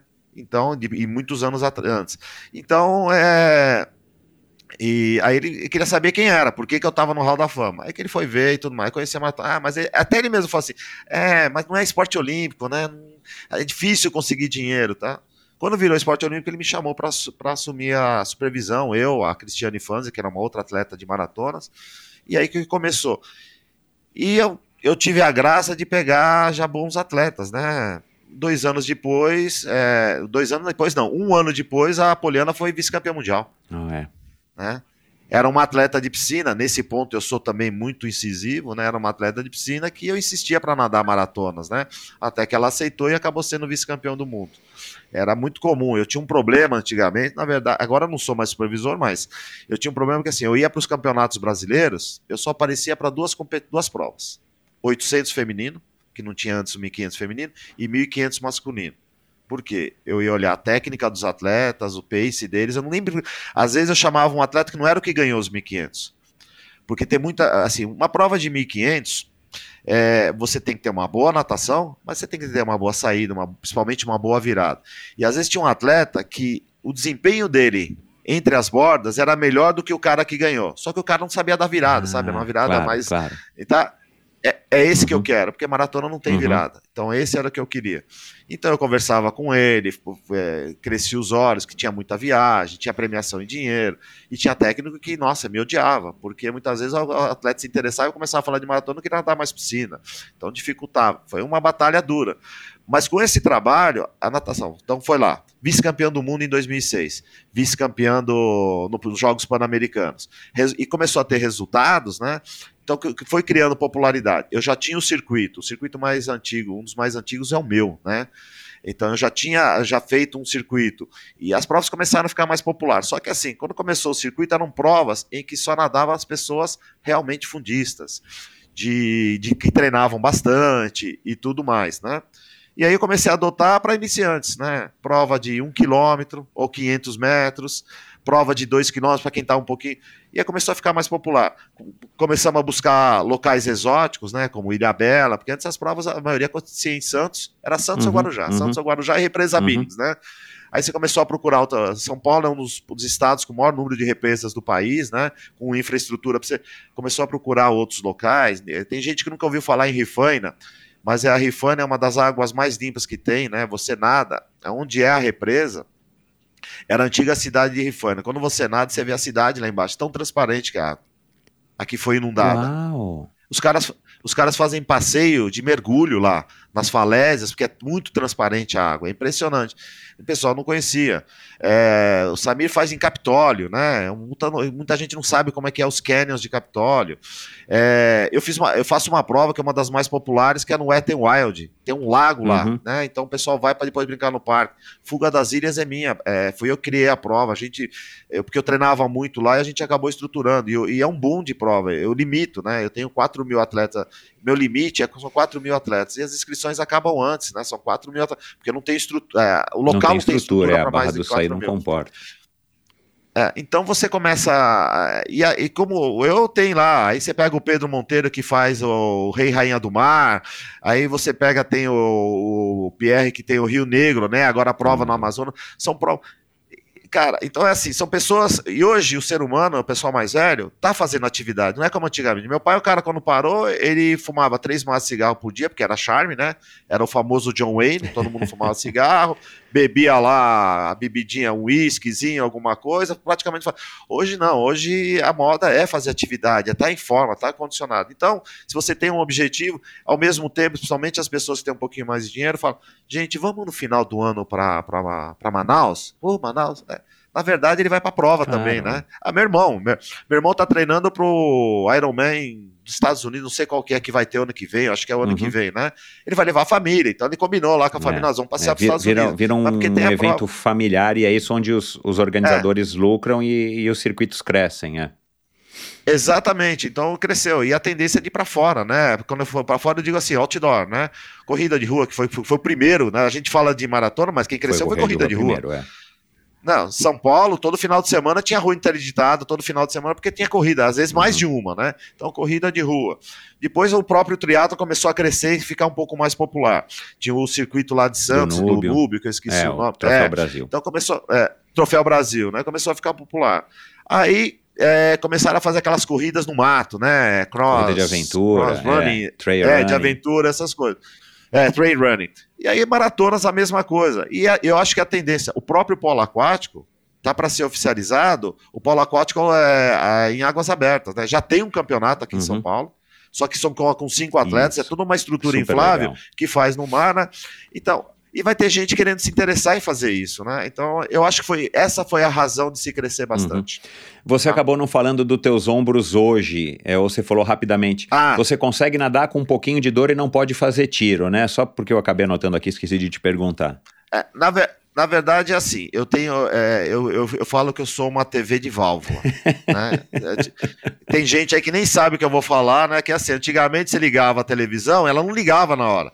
Tinha que esperar esquentar as válvulas, para ia começar a aparecer a, a TV, a tela, né? Então a mesma coisa. Hoje eu faço um tremendo de um aquecimento, se eu não vou nadar 6 mil metros, né? Que eu nado entre 5 e 6 mil metros, 3 mil, 3.200 metros no mínimo. É de aquecimento, educativo, é, é tudo easy way, tudo bem fácil, para depois eu começar uma série, né? Se eu for para uma série direto, o aquecimento normal, às vezes a pessoa nada a mil metros já começa, meu, meu ombro não Uhum. aguenta. E mesmo na série, o primeiro, o segundo tiro é num Exato, tempo e depois é. eu vou evoluindo. É, você vai se, com se eu mais for, cautela. Dói. Às vezes eu eu me empolgo, né? Às vezes tem uma molecada nadando e eu quero ir junto, isso é meu, eu não tenho jeito, né? Tanto é que quando meu ombro tá bem dolorido, eu vou em outro horário, eu vou. Eu vou em- Não, é verdade, porque se tiver a molecada lá, eu vou Aham. junto, né? É algo... Isso é meio, é meio incontrolável, né?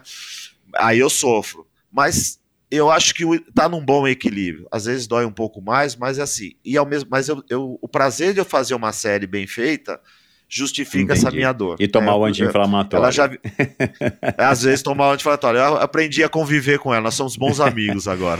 Quando você treinava, é, enfim, para ganhar e tal, você preferia treinar sozinho ou preferia treinar em grupo por conta desse estímulo de você estar querendo sempre nadar na frente do, do companheiro e tal? Ou para você tanto fazia dependendo da época ou dependendo da fase? É que assim, dependendo da onde. é, é, eu sou um cara que passei por várias gerações, né? O Zé treinou comigo, e o Zé é 20 anos mais Uhum. velho que eu. Mais Uhum. novo, desculpa, o Zé Belarmino. Então a gente treinou junto em São Caetano. Então tinha. Então, às vezes tinha a fase que tinham bons nadadores, a gente treinava junto, tentava fazer séries juntos, então às vezes até me, me estimulava. Mas eu também. O meu negócio era o relógio. Eu treinei muitas. E tinha treinos meus que eram muito fortes, né? 200 de 100. Quem é que faz essa daí, 200 de 100? Não tinha ninguém para fazer comigo 200 de É, 100. o cara começa, mas Outra para, sé- né? É, então. Então, para mim era o tempo. Isso eu, eu, eu sempre briguei com o relógio, né? Comigo mesmo. Ah, se, ah, eu tô mantendo ah, um 6, um 7, falei, não, agora vamos tentar baixar para um 6 baixo, um 5 alto. Então eu sempre briguei com isso. Claro que se você tem alguém que vai com você, te estimula muito mais. Mas eu, eu sou, como eu falei, uma época só tinha praticamente eu na minha equipe que nadava ultramaratona, né? Tanto é que boa parte do ano eu ficava fora do país treinando fora.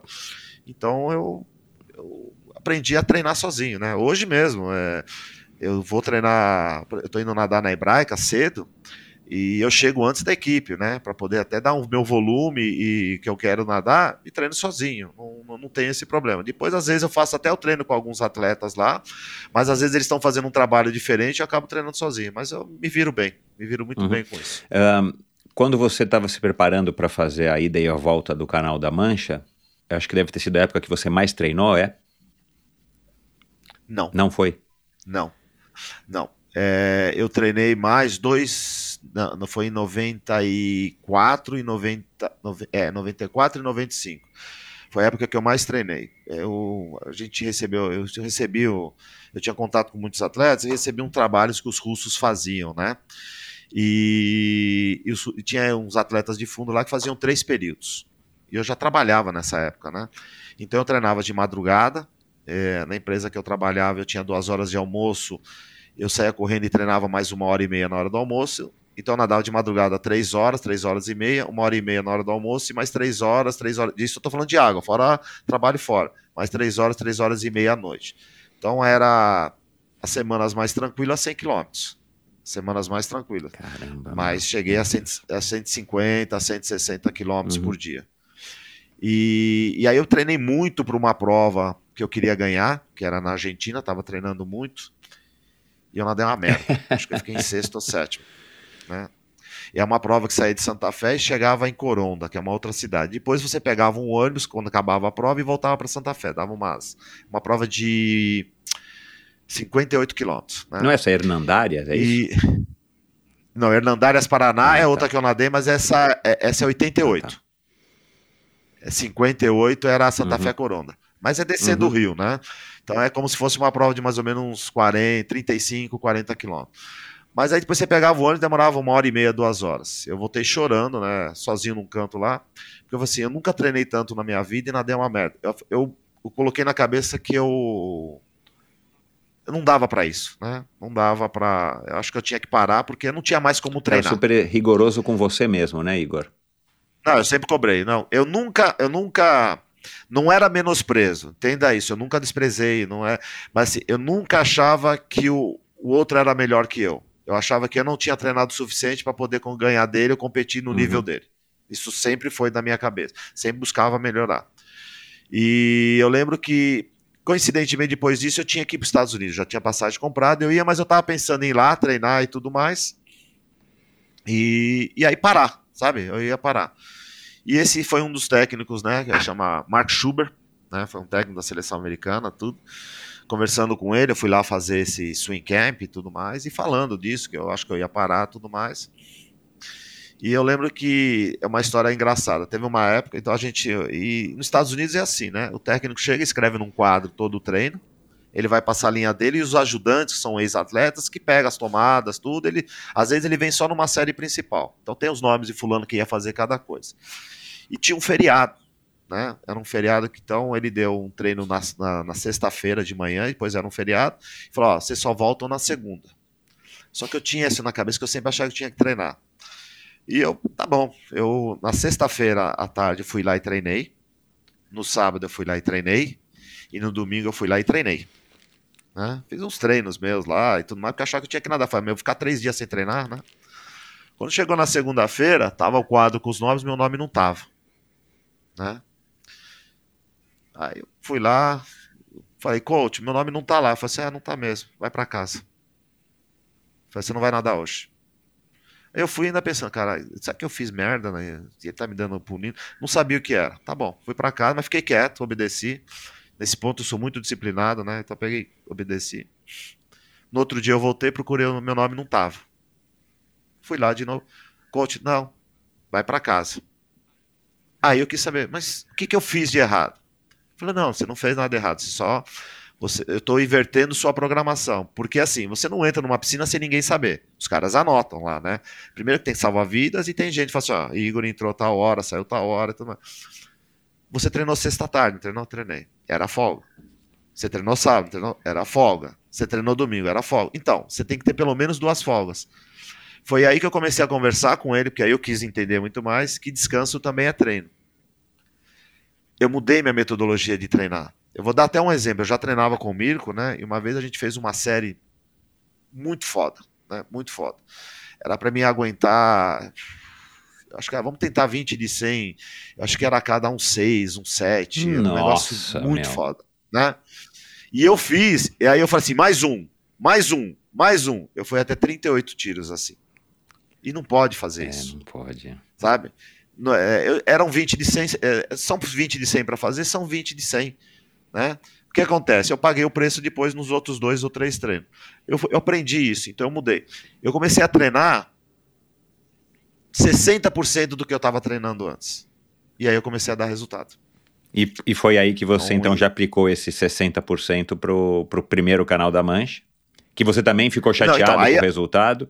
E aí você foi entender é. que né, o canal da Mancha depende de outras coisas, não é, é só, né, não é só você chegar lá mais Exa bem preparado. Exatamente. Exatamente. É, eu mudei, na verdade, comecei a ter resultados no circuito mundial, comecei a ter bons resultados e fui para o canal.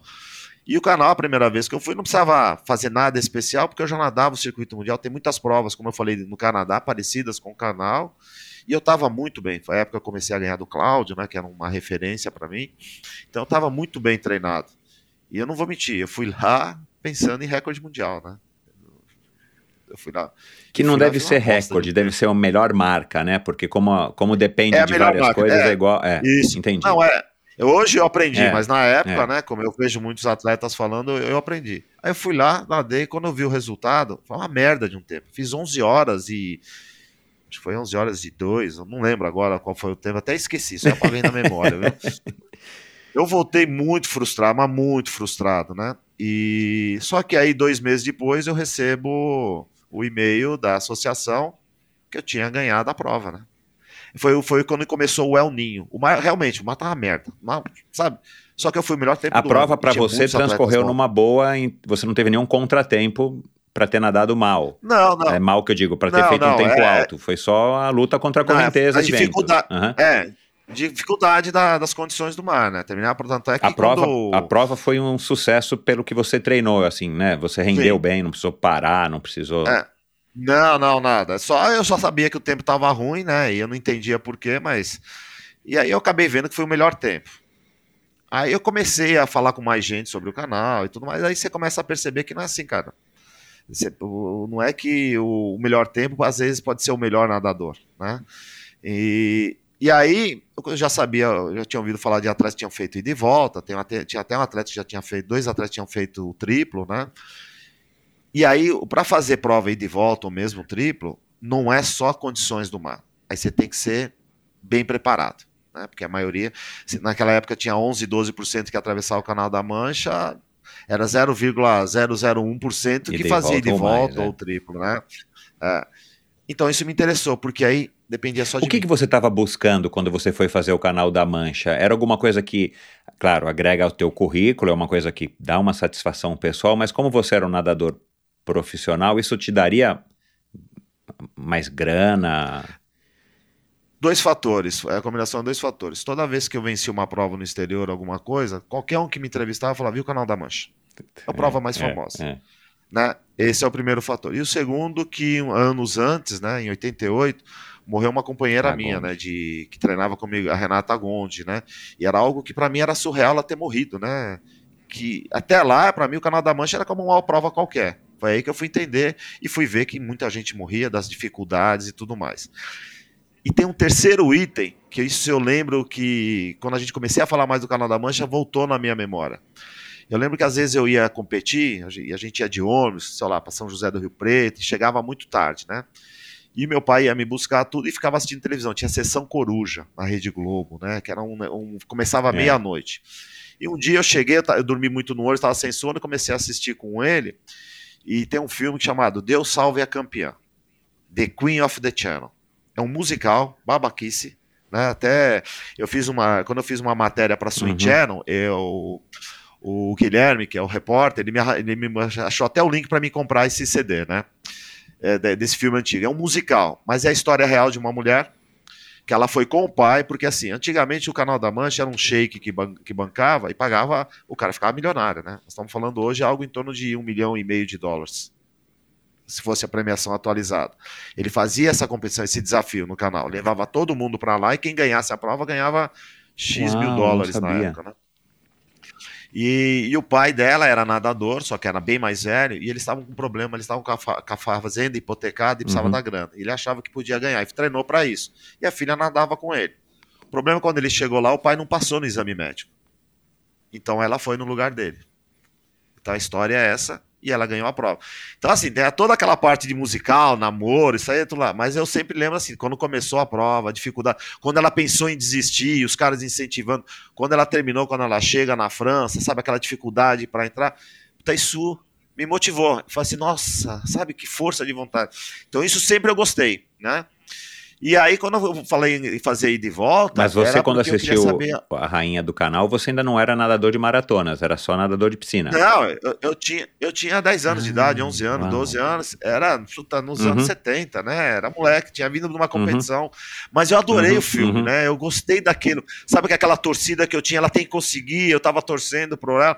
É, te então, marcou é, ali, foi né? Te criou uma ligação marcou. afetiva com aquela memória É, que, por é. acaso, não por acaso, era o canal da Mancha, né? Acabou, é, acabou, acabou virando. E então, quando me falaram de de volta, eu queria saber meu limite. Porque todo mundo falava que eu treinava bem, né? Sempre tive elogio, o Mirko, né?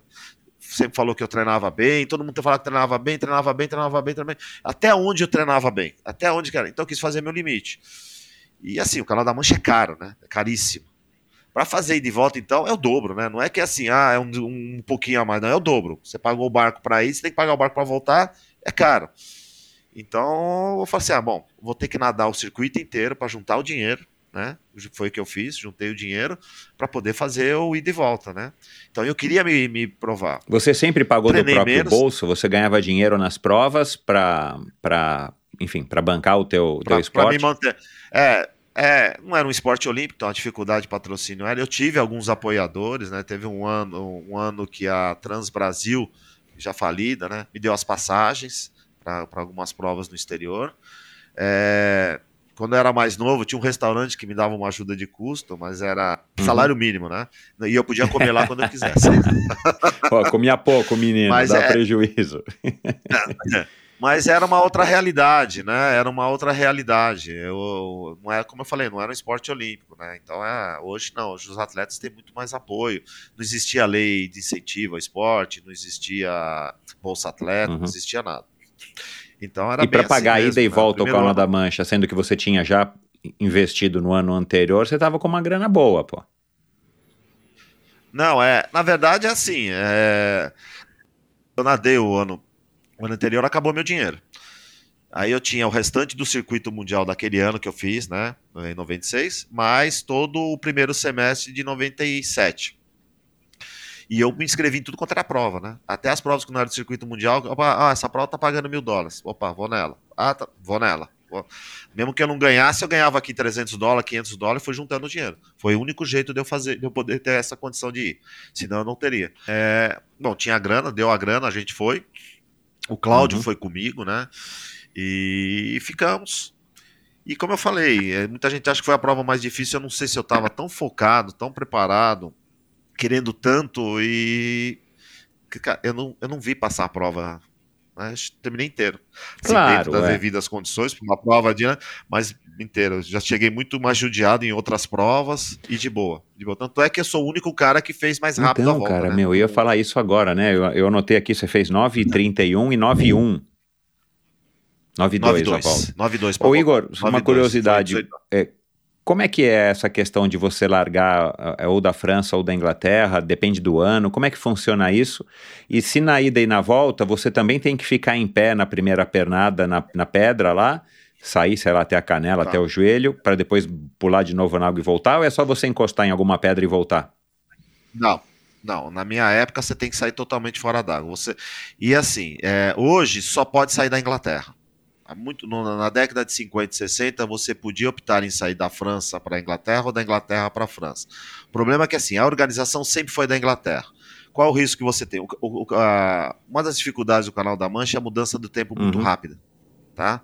Ah, em duas, três horas você sai de um sol de 40 graus para um vento de 30 quilômetros e a temperatura despenca para 8, 9 graus. Né? E isso, como você tem que sair de lá, e, e a viagem de barco é 4 horas, 4 horas e meia. Então você tem que sair da Inglaterra, pegar um barco 4 horas e meia, tá? Você pode marear, que é muito comum, né? Aí chegar lá para começar a prova. Então tem esse risco.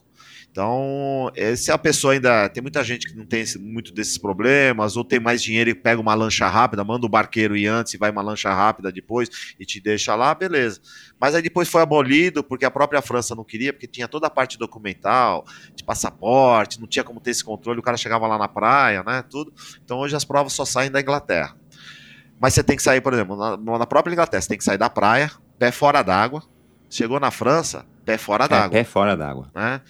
Pé no É, seco. não, é, o corpo inteiro. É no seco. Você tem, e tem que ser seco natural. Ah, o que, que é? Ah, eu cheguei num pier, eu posso subir uma escada aí? Não, é natural. É, o- é a terra a francesa mesmo. Eu fiquei nem dois minutos na França e voltei, né? Foi. Tanto é que se quem olha a filmagem vê o Cláudio. A única coisa que eu falei para Cláudio, tá pegando muito debaixo do meu braço, já tava assando por causa do sal, né? Então eu falei, vai na frente, quando eu chegar lá, eu levanto o braço, só põe um pouco de vasilha nos dois braços, eu já pulo. E foi, foi esse o tempo. Eu cheguei, subi, o, barco buzinou dizendo, ok, fechada a primeira perna. Ele meteu duas pastas de vaselina nos meus dois é, sovacos, né, para poder ir no meio das pernas que tava muito assado, e aí eu segui nadando. É que eu fui muito conservador, né, na prova. É, a maioria desiste por fadiga, né, ou apaga, né. Eu tinha muito medo de apagar na prova. Então eu eu na ida fui me controlando. Na volta, até mais ou menos a metade da prova, fui me controlando. E até eu lembro que eu falei isso pro Cláudio. Assim, ah, agora eu termino. Tenho certeza. de-" E aí eu apertei o ritmo, né? Você olha o filme, você contar o número de braçadas, o, número de- o ritmo de braçadas por minuto, meu último um quarto, foi bem mais forte, né? É, Até o pessoal fala, ah, você podia ter feito. É, podia ter feito, mas eu também podia não ter feito. Eu, eu tô satisfeito com É, o eu que ia eu perguntar fiz, né? Você tá satisfeito? algo- Você, essa você terminou e falou, cara, beleza. Não, foi, porque eu fiz um bom tempo. Foi os dois melhores tempos do ano, né? Que aí veio de novo Foi os dois o melhores Rolex. tempos do ano. O Rolex. E aí eu ganhei um prêmio porque eu fui o único cara que voltou mais rápido até hoje. Naquela época eu era o único e até hoje ninguém voltou mais Uhum. rápido, né? Prêmio, Não, tava- prêmio, você quer dizer, prêmio também não tinha- recebe alguma grana? Não, aí é. uma não, não, carta, são, uma na verdade nem troféu você recebe, né? É, porque os troféus ficam no museu. Tem a placa com o seu nome, né? Então tá lá o melhor, o nadador mais rápido do ano, o nadador mais rápido de ida e volta, a melhor performance do ano, tá lá. Tem vários troféus e eles põem Entendi. sua plaquinha, você não recebe nada. O único prêmio que tinha era o Rolex, que aí é o melhor tempo do ano que eles dão para um, né? Que eu acabei recebendo também mesmo no, no Uhum. ida e volta. Então é. Foi a prova para mim.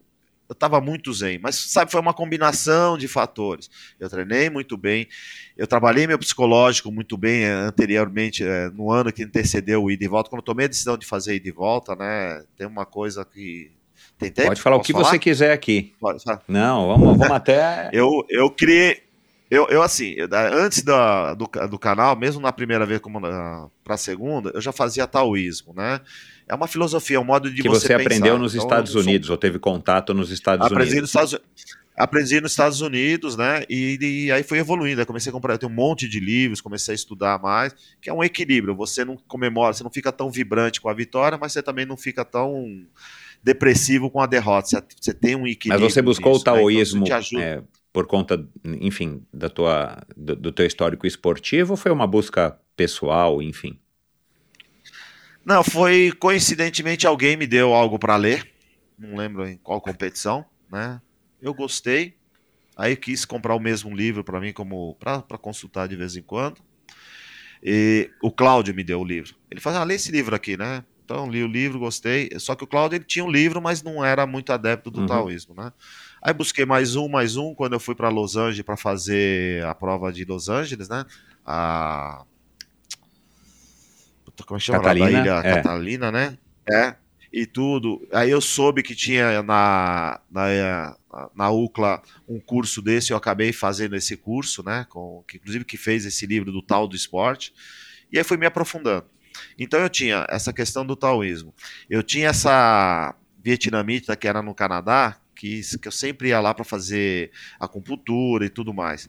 E, quando eu falei que ia fazer de volta, ela me fez uma série de, de, de, Ela me tratou muito bem. Né? Eu, tanto é que eu e voltava das competições que eu tinha no Canadá com ela, passava com ela. Ela me deu para levar, pode ser loucura, mas assim, quando foi embora, ela me deu um, um Tupperware com arroz negro cozido. Ela falou assim: olha, a cada uma hora você come uma colher desse arroz. Falei, agora? Falei, não, não, no canal. Não, mas eu vou nadar o canal daqui 20 dias. Isso aqui não estraga, pode comer. É horrível aquela desgraça. eu né? gosto, eu comia, cara. Né? ah, mas frio, depois não, não de, se nossa, nadando eu vou no canal gostar, da Mancha. Enfim. É, é, então. E ela me deu esse arroz e ela me deu um Tupperware com gengibre picado, cozido e picado em Uhum. moedas, né? Eu falei, o que, que é isso? E você põe. Você, eu já mascou fumo? Eu falei, não, mas eu vi igual os cowboys. Eu falei, então, você põe na gengiva e deixa lá. A cada uma hora você gospe e põe outro. Porque ele é um anti-inflamatório natural. Eu fiz o canal da Mancha de volta com isso daí. Eu não sei se foi isso também que ajudou, são essas coisas, mas são, É, são vários, vários fatores, fatores, é. positivos que vão combinando, né? E que eu tinha feito um bom resultado em San Jean também, que era a última prova antes de eu viajar para o canal. Então tudo isso foi ajudando. Então estava com um astral muito bom, um espírito muito bom. E, e a prova correu muito bem. Eu não posso reclamar. Não estava maravilha, né? Piscina, né? Tava um pouco mexido, mas correu tudo bem Uhum. nesse sentido. A diferença, né, de 9 horas e 30 e depois 9 horas e 1 para as 11 horas e pouco do ano anterior, que você esqueceu quantos minutos, cara, é, é brutal. 11 horas e 6, lembrei. É, 11 é horas brutal, e 6. né? Assim, se você for pensar. E não é só a, a melhora do teu desempenho, claro que não, né? Porque você já era um atleta de ponta. Agora, com relação ao arroz negro e, a, e, a- e ao gengibre, é, essa história, né, que outro dia, outro dia não, já faz alguns anos eu gravei com um, triatleta é, amador, mas que se dedica como um profissional, embora ele trabalhe e tudo mais, um engenheiro, e... Oh, meu Deus, eu me fugiu o nome dele aqui agora, daqui a pouco eu lembro. E ele fez, nessa história de internet e tal, ele fez um vídeo no Instagram, ele se depilando. E ele tinha acabado de fazer o, o, o Dairel. Oh, meu Deus do céu, fugiu o primeiro nome dele. Acho que é Felipe Dairel. E desculpa, viu, Dairel? Mas enfim, e, e aí eu zoei ele, né? Eu perguntei, eu falei, pô, cara, que história é essa de fazer uma depilação ah, ao vivo no, no, no Instagram, né? E, cara, ele falou uma coisa que é a pura verdade, né? Assim, é, isso acaba sendo um ritual, né? É, o triatleta, né? O É, nadador exatamente. tem isso e, e eu até entendo que ajuda um pouco, mas assim, eu acho que é mais uma questão de você ter ah, na tua cabeça a, a confiança de que você fez até isso, né? De ter feito tudo que podia ter sido feito para você chegar naquela competição, comer arroz negro. Você teve uma história de uma agulha de ouro no joelho que essa moça colocou, né? Que eu ouvi você falando, meu, uma coisa que eu nunca Exatamente. tinha ouvido falar.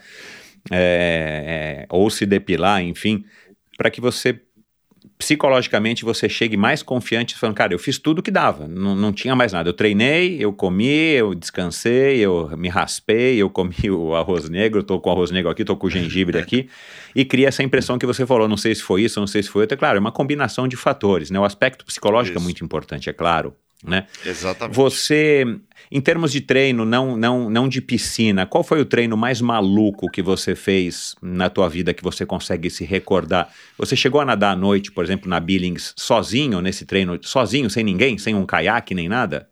Já. Não, já. É, como eu sou de São Bernardo, né? Tem a Billings aqui, eu treinava em Santo André na época.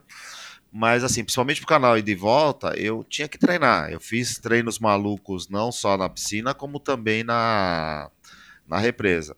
Na, na represa, às vezes, eu tinha uma, até uma associação dos funcionários públicos, que é Uhum. um clube ali, né? Eu pedia autorização e eu chegava, às vezes, uma hora da manhã lá e eu ficava nadando até amanhecer, sozinho, sozinho. E eu queria, às vezes tinha gente que falava, não, eu vou com você. Eu falei, não, eu quero ir sozinho. Porque é uma batalha que eu tenho que. Porque eu ia nadar, eu nadei a noite inteira, né? Fazendo 18 horas, você tem que nadar a Pois noite é. inteira. Né? Eu, eu- né? Não tem jeito. E isso é um dos maiores temores para atletas que não Pois estão é. muito preparados, porque o psicológico, né? Os peixes têm igual, de dia ou de noite, mas de noite. É igual, é, Você acha é igual que filme noite de terror, é, né? Você fez a analogia do, trem, É. do trenzinho fantasma, né? Que pelo menos é da nossa É, época, não sei é se isso. existe mais hoje. É, Mas é isso, sei, cara. é. A hora que você passa a primeira vez, você toma um susto. A segunda, você já você toma até um susto, mas já sabe que vai vir, né? E foi bem desse jeito. O primeiro treino que eu fiz sozinho, que eu cheguei lá, eu entrei, cara, eu nadava até meio encolhido, né? Toda hora olhando. E, e, e, na verdade, e até que o taoísmo me ensinou muito disso, né? Você tem o, o anjinho e o diabinho, né? E aí eu chegava, o diabinho falava assim. "Eh, Não, cuidado, vai ter alguma coisa. E o anjinho falava assim: o que, que vai ter aqui? Nadou de dia, não tem peixe, não tem tubarão, não tem, não tem jacaré, não tem nada. Vai acontecer o que Exato, aqui? é. né? Né? Então, e, aí, e foi indo. Tanto é que as últimas vezes eu chegava, nadava, terminava sem problema nenhum. Então, essa parte, eu, psicologicamente, eu tava. O medo que eu tinha, que aí foi em piscina que eu fiz, era o medo de apagar. Muitos que tentaram o canal ir de volta, apagaram por fadiga, né? Apagaram. Você tinha que o cara desmaiava na água. Né? Não era nem hipotermia, era por fadiga. Caraca, Eu isso. morria não. de medo de, de, de ter isso, né? Então eu fiz uns treinos bem punks, né? Eu fiz 200 de 100 a cada um 10, né? Foi meu treino. Meu Deus do céu, punk. não, juro, cara. E fiz três vezes 24 horas, sendo que a primeira vez eu não terminei as 24 horas. Porque a primeira vez que eu fiz, eu fiz numa piscina de 25 em Santo André, coberta.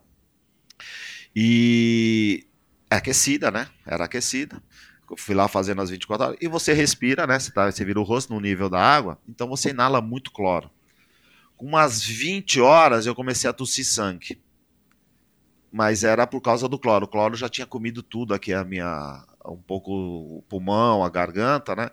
Ah, com 23 horas, é mais ou menos 22 horas e Caraca, 50, 23 horas, eu parei porque já estava feito. Tanto é que fui pro hospital, fiquei preocupado, mas aí descobri o que era. Beleza. Aí eu fui fazer de novo duas, duas vezes 24 horas fora, na piscina de fora, né? Aí eu fiz, nadei bem. Eu fiz, não sei. Mas se- isso era treino ou era agora. também um- uma prova, um desafio? Não, treino, não, simulado. Porque eu, tá, eu treinei para fazer o canal da Mancha e para talvez em 24, 26 horas. Eu não sabia.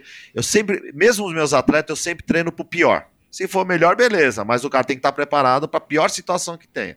Então eu imaginava que eu podia fazer entre 24 e 26 horas o canal. E então eu fazia 24 horas. Aí a primeira vez eu fiz numa boa, e aí eu não sabia, existia um recorde mundial de 24 horas. Hoje em dia tem recorde de tudo, meu, é bizarro, né? É. Alguém que me falou porque eu acho que eu conversa, aí depois eu fui competir o circuito mundial e o pessoal falou: "Não, o recorde mundial era de um sueco, não sei, tantos quilômetros". Eu falei: "Tantos quilômetros?". Eu vou fazer de novo. Só que eu Meu. fiz um e, pior, e pior que eu fiz as contas, né? Eu, era- eu fui muito idiota na, na questão das contas. Eu falei assim: "Ah, isso aqui é pace de um 15 e um 16, eu acho que eu consigo", né? Então tá, Esse é o comecei- pace? Esse era o pace nadar, mesmo? Caraca. esse era, o- esse era o pace. Não, calma, não, calma, mas não era o pace. Um 15 e um 16. Então isso eu conseguia fazer tranquilo. Só que tem uma coisa, eu tenho que hidratar, né? Aí o pace cai, né? Aí o pace aumenta. Porque peguei a metragem. O que, que eu fiz? Eu peguei a metragem dele e dividi por, pelos tempos da pace de um 16. Mas se eu nadasse por Você tem que 16, nadar eu não podia rápido. parar. Então, Meu Deus era. do céu. Aí eu acelerei. Eu nadei praticamente tudo para um 11 e um 12. Deu 100 e... Meu Deus do céu. 112, 850 É, é, eu anotei metros. aqui Até que você falou federação- 112, acho que 820. É, isso, é. Isso mesmo. Foi porque a própria federação que registrou isso, porque para poder oficializar, né? E aí foi recorde mundial. Já bateram, Bateram, né? já, já? fizeram. Já bateram. Ah, já, já. Isso eu tô falando em 97. Se não bater, é, se não bateram, eu que batia neles, porque já a natação evoluiu muito, né? Já evoluiu. Caraca, meu, putz, você, juro, é, assim, se você não tivesse me contando isso aqui, tivesse algum amigo meu me contando, eu ia falar, não, isso é mentira, você leu errado, isso é fake Ah, essa news. sorte que eu tenho. Eu, eu tenho testemunhas, porque tinha que ter sempre alguém comigo para me hidratar, pra- e tinha o Claro, árbitro você constou no livro dos recordes árbitros. 98, 99, até baterem. É, não sei, na verdade não era, um- não, não, não tava no Guinness Book, né? Ah, claro, É, é porque precisa ter lá, a homologação não do lembro que- Guinness, mas estava no recorde da federação da Tava- FINA. É, né, tava, é, todo mundo, não era nem da FINA, porque a, como a maratona na época Ah, tá não certo, era. Bom, enfim, mas é um recorde era da homologado, né? é, mas tem a da, da IMSA, International Marathon Association, Swimming é. Association. É, então, aí foi, foi registrado lá, mas eu sei que depois de uns anos já bateram, né? E já bateram já um monte de vezes. Mesmo porque hoje os atletas com a técnica Caraca, meu, eu não acredito que o cara nada 24 horas, sei lá. Será que o cara chega perto do minuto, meu? Puta, não é possível, meu. Não, não, um minuto não, mas hoje eu acho que tem atleta que vai nadar para um 6, um Caraca, 7, meu, fácil. Juro, meu. Fácil, fácil, Caraca. fácil. Ô, Igor, é, dá pra ganhar grana, cara? Dá pra viver da natação? Tem que se virar. É, Eu, não, eu não, mas ó, o Cláudio Plitt, ele estudava medicina, ele abandonou, abandonou a faculdade para ser atleta profissional. Ele juntou dinheiro e ele hoje está com 60 e poucos anos. Mas vivendo de premiação ou você consegue ter Premiação. patrocínio em outros países? O Não, Brasil... não, no caso dele foi pre- no caso dele foi premiações e alguns patrocínios, né? Hoje no Brasil, atletas de ponta, Ana Marcela, Poliana, Alan do Carmo, eles vivem da, da maratona aquática e vivem Mas, muito bem. mas, mas de São bolsa atleta, de patrocínios estatais. vários patrocínios, clubes, Mas é, as não, mas marcas, tem por exemplo, pagando, Speedo, né? a- acho que a Arena não tem no Brasil, Eu né? Mas pago. enfim, essas marcas é, têm esse tipo de filosofia, como a gente encontra no triatlon, né? As marcas de calçados, de tem, não, bicicleta, pagando alguma coisa para os atletas? Não, tenho. Eu tenho. A Speedo hoje tem seis atletas olímpicos, né? Que foram da natação para a Olimpíada. Né? Somos a maior marca de esportes é, da natação com o maior número de atletas classificados. Todos recebem, todos recebem salário, tá? Aí, fora salário, tem as Claro, bonificações, né? Ah, o cara ganhou medalha de ouro no brasileiro, é X, X valor. É, o cara não depende só do valor, Bolsa Pod, Bolsa Atleta, esse tipo de coisa, né? Não, Da- não, não, não. De ser É, atleta não, militar não, e bater recebe. continência no pódio, né? O cara consegue viver Recebe. também do patrocínio de uma empresa privada. Tanto é, Michel, que se for ver, os atletas hoje estão ficando, estão estendendo suas carreiras por uma realidade também financeira. O que eles recebem nadando, eles não vão receber Então, trabalhando. Principalmente os Uhum. atletas de ponta, não vão receber. Tá? Estamos aí com o Nicolas com 41 anos, apesar que ele é uma exceção, né? É o melhor nadador de 50 borboleta, bateu o recorde aos 40, 39 para 40 anos, é um dos favoritos para 50 borboleta no mundo, apesar de não ser uma prova olímpica. Mas ele sabe que o que ele ganhou hoje nadando, porque tem as ligas de natação que pagam premiação em dinheiro para vitória, ele é patrocinado pela Speed, ele tem outros patrocinadores, e ele é formado em fisioterapia. Ele sabe que o dia que ele for trabalhar em fisioterapia, ele não vai Exato. ganhar 20% que ele ganha hoje. Então, enquanto puder nadar, os Vai caras estão, né? estão estendendo suas É, carreiras. sem falar que Vai, hoje em dia, então- com todo o conhecimento, inclusive de fisioterapia, de recuperação, de, de treinamento, né, a gente consegue estender muito É. mais a carreira de, de- É. é. cada vez mais comum atletas passando dos 35 e tendo altos é, desempenho de alto nível. é, Eu, eu nadei, eu nadei o circuito mundial até os 39. Inclusive, com 39 anos eu ganhei uma prova. uau. Né, que foi a volta de Manhattan. Eu brinco, né? Eu falo muito com o Alex, que é o fisioterapeuta e tudo mais. Se eu tivesse a fisioterapia Pois é. naquela época e tudo mais, hoje você tava falando com um nadador. um nadador, eu, eu- eu provavelmente eu ia querer se continuar seguindo. Eu queria continuar seguindo. Ô, Igor. Eu só não fui porque. desculpa, pode falar. Pode falar, pode falar. Não, eu só não segui porque realmente, aí pra mim a recuperação era muito. Mas é porque não tinha todos os trabalhos que tem hoje, né? Todos os core que explicam para fazer. Não existia. A gente lá girava o braço e saía nadando. Pronto. É. Hoje você tem um monte de exercício, um monte de preparação, um monte de cuidado pós-prova, aqueles. Aqueles colchãozinhos que você põe nas pernas para recuperar a Sim, sim, musculatura. sim, Normatec, as botas né? de compressão, né? É, isso, é. Isso, bota de compressão, não lembrava a palavra. É, na minha É época não claro, tinha né? nada disso. Mas você tinha uma massagista ali safado passando um sabonete em você e passando. Sabonete líquido, é, eu já fiz massagem assim. Não, não é, era, era sabonete, senhora, bicho. Era, né? não tinha nada, não tinha creme, não tinha nada.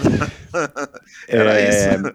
as- os, os teus contemporâneos também estão, tão, assim, mais ou menos nessa, já se aposentaram mais ou menos na mesma época, enfim, todo mundo nessa mesma, é, ne- nessa mesma trajetória de carreira, de, de se aposentar, justamente porque era uma época que se treinava muito e não tinha, né, quanto, era, era a época do quanto mais melhor, né, eu peguei essa época no triatlo, quanto Exatamente. mais melhor. Não, a maioria, como eu falei, muitos pararam. é, eu, eu peguei quatro gerações. A minha geração parou, aí eu peguei uma outra geração, parou, eu peguei outra geração, parou. Aí na quarta geração, então nós estamos falando aqui de um intervalo de quase 40 Pois anos, é. né? Uma geração mais ou menos é 10 anos, né? Quase 40 anos. Aí eu também parei porque eu já não estava Uhum. dando mais. Mas a maioria parou. Eu, te- eu sou tenho um monte de grupo de natação aqui. Aí às vezes minha mulher vê o que você está falando, fazer assim, ah, grupo de São Caetano. São Caetano foi minha terceira equipe. Ah, depois tem a equipe do Aramaçã, que foi minha primeira equipe, que é década Uhum. de 70. Ah, depois tem aí, eu treinei no Paineiras, aí eu treinei no Pinheiros, aí eu treinei na não sei aonde. Então eu tenho vários grupos, aí você começa a ver que são gerações. Então eu tenho amigos, que têm a minha idade, 57, 58, 60 anos, né? Que era a minha primeira geração. Amigos de 40, amigos de 39, 40 e amigos de que estão com 28 para fazer 30 anos agora. São pessoas que treinaram comigo. Mas eu acho que eu fui um, cara sortudo nesse ponto, né? Eu sempre me dei bem na natação, eu gostava de treinar, e apesar dos problemas no ombro, eu conseguia encarar isso. Muitos pararam por lesões, outros por decisões antigamente, quando você entrava na faculdade, abraça a natação, né? E eu sempre tentei conciliar isso, né? Eu mesmo eu lembro quando eu fazia a faculdade, eu ia treinar de madrugada, ia treinar à noite, mas eu não queria abrir mão de treinar, então isso acho que ajudou bastante.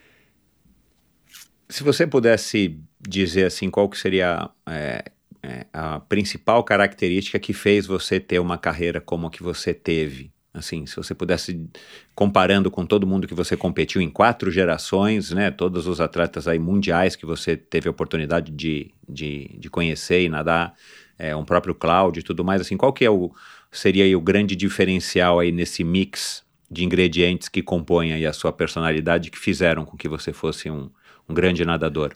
Eu, eu, eu acho que não é só eu, né? O Cláudio, para mim, é um grande exemplo, né? E ele nadou muito mais tempo do que eu, né? Ele chegou até os seus 45 Meu nadando. Deus Quando a gente céu. disputava, ele já tinha 45, Pois é. né? É, mas é assim, eu boto três, três, eu sempre boto três palavras, né? Primeiro, determinação. Eu sempre fui muito determinado. Eu sou- fui- sempre fui muito focado.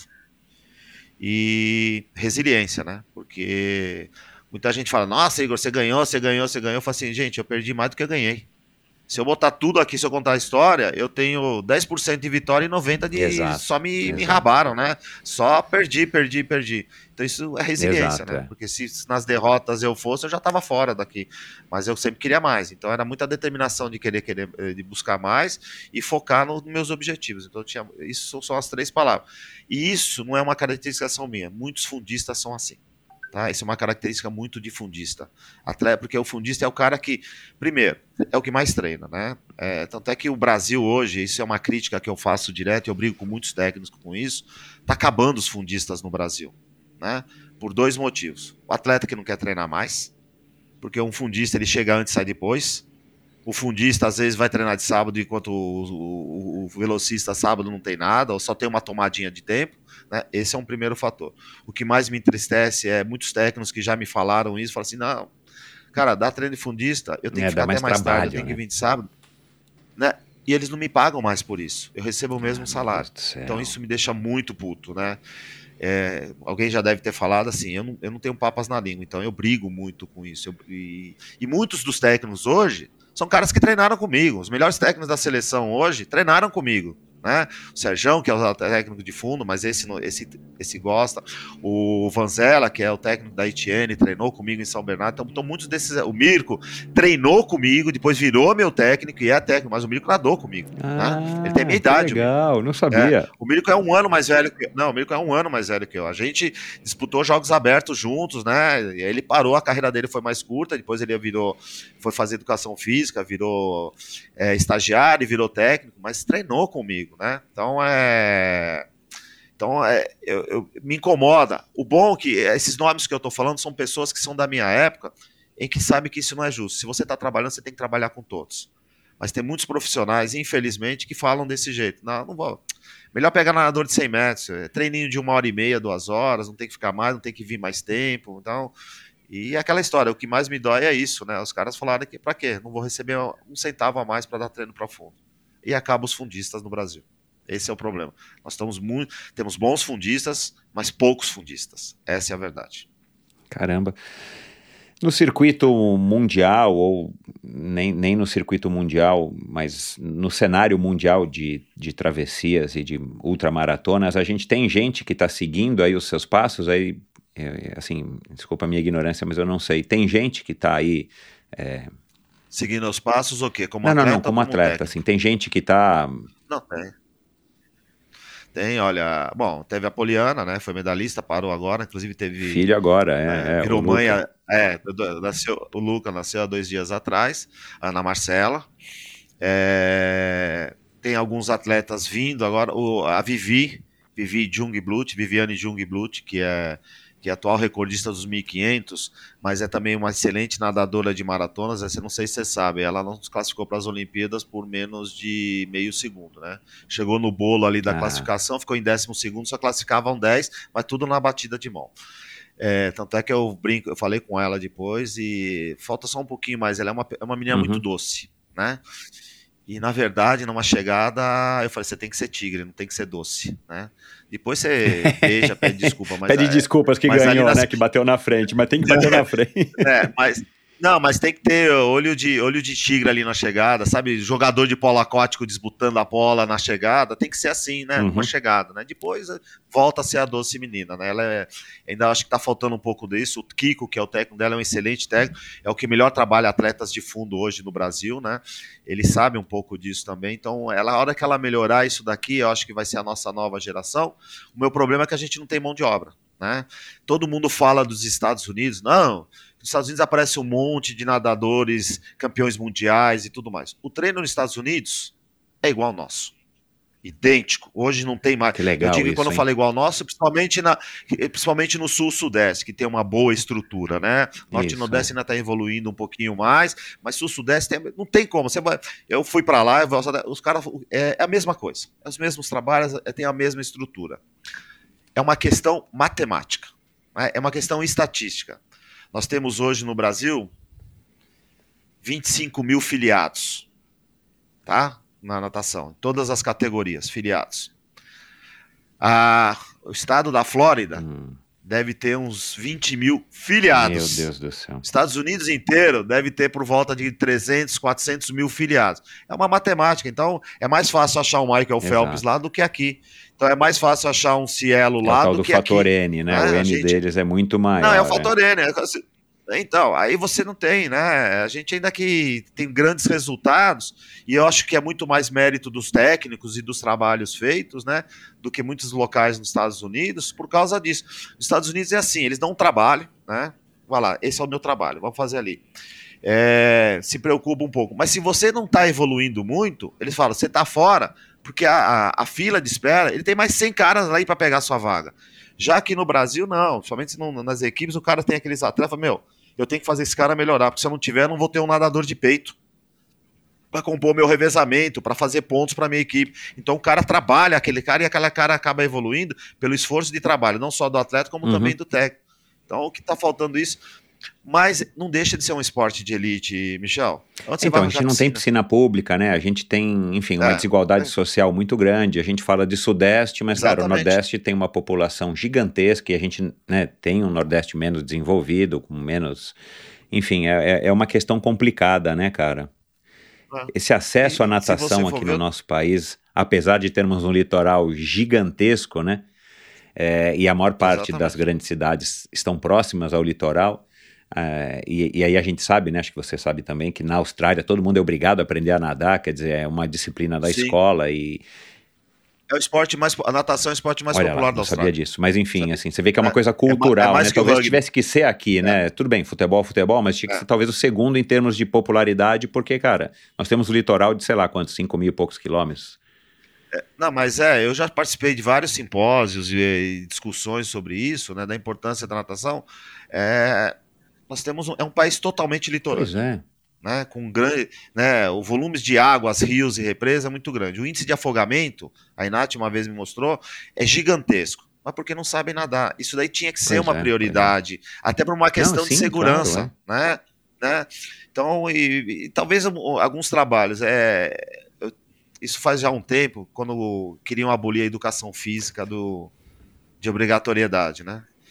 Eu até fui expulso da reunião porque eu comecei a xingar a palavrão. Eu- é, é meu jeito, né? Eu já fui expulso de reunião da FINA, tá? Com, com decisões deles, eu sou conhecido por causa disso. Eu sou muito, nesse ponto, sou muito incisivo e não tem argumentos para colocar. Eu falei assim, gente, é, questão de cidadania, evitar droga, evitar é, bebida esporte, e cigarro. pô. Quando o cara pratica um esporte, né?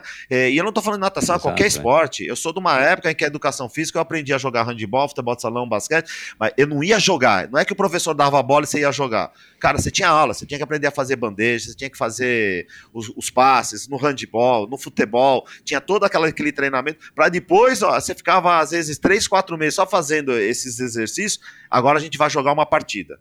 Né? Então você aprendia o esporte, né?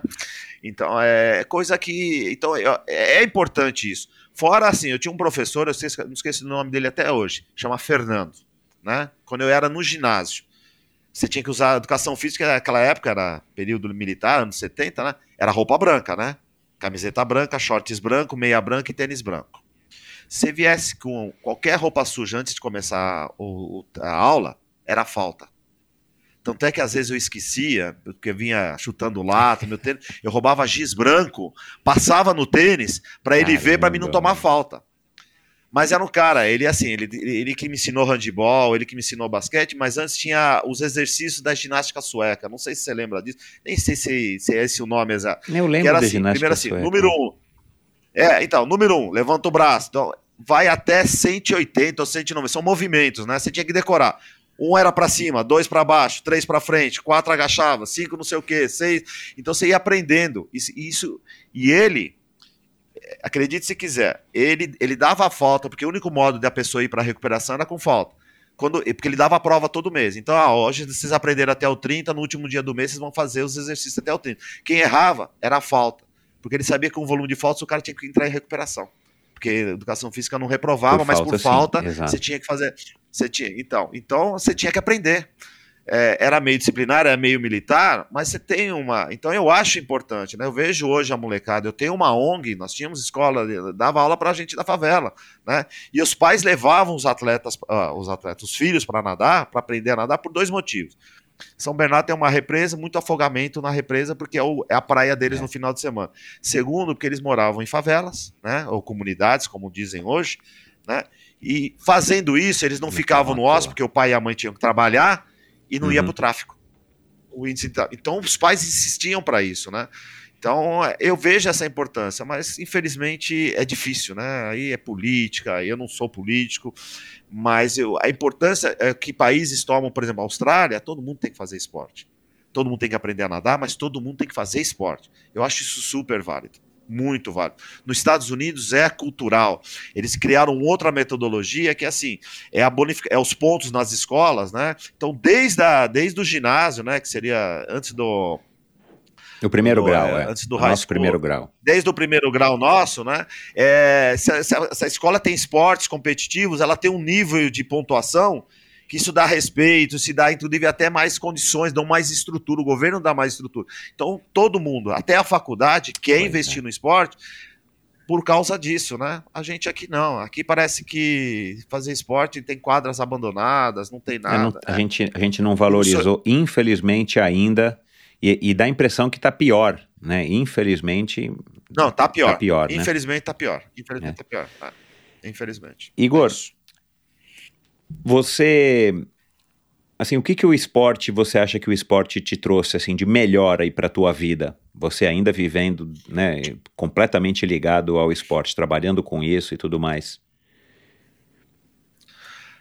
a minha vida, né? Eu vejo, eu sempre falo que o que eu vivi todos esses anos, tem muita gente que não viveu. Eu conheci o mundo inteiro por causa do esporte. Eu estudei fora por causa do esporte. Eu aprendi línguas por causa do esporte. Eu tenho hoje um cargo de direção numa empresa por causa do esporte. Né? É, eu tenho hoje uma liderança, vai com o meu pessoal, com meus subordinados da empresa, por causa do esporte. É tudo, eu, tudo eu volto para o esporte. Eu dou muitas palestras, né? Apesar de ter feito faculdade, pós, MBA, não sei o que e tudo mais, mas me chamam para falar da parte profissional, mas por causa do esporte. É o cara que dá aula de gestão de negócios, mas que fez o canal da Mancha, ou que dá gestão de negócios e foi campeão do mundo. É por causa de não sei o que, é tudo por causa do esporte. Então, eu, eu- minha vida, eu não, eu não me arrependo de. É, é assim, eu não, minha vida, eu podia falar, é, tipo, ah, eu gostaria quando eu fosse mais jovem de ter ido numa, no, viajado para tal lugar, não, eu não queria ter mais nada. A única coisa que eu queria, assim, o que eu sei hoje, eu queria ter saber que não Ter existe, sabido né? bem mais jovem, né?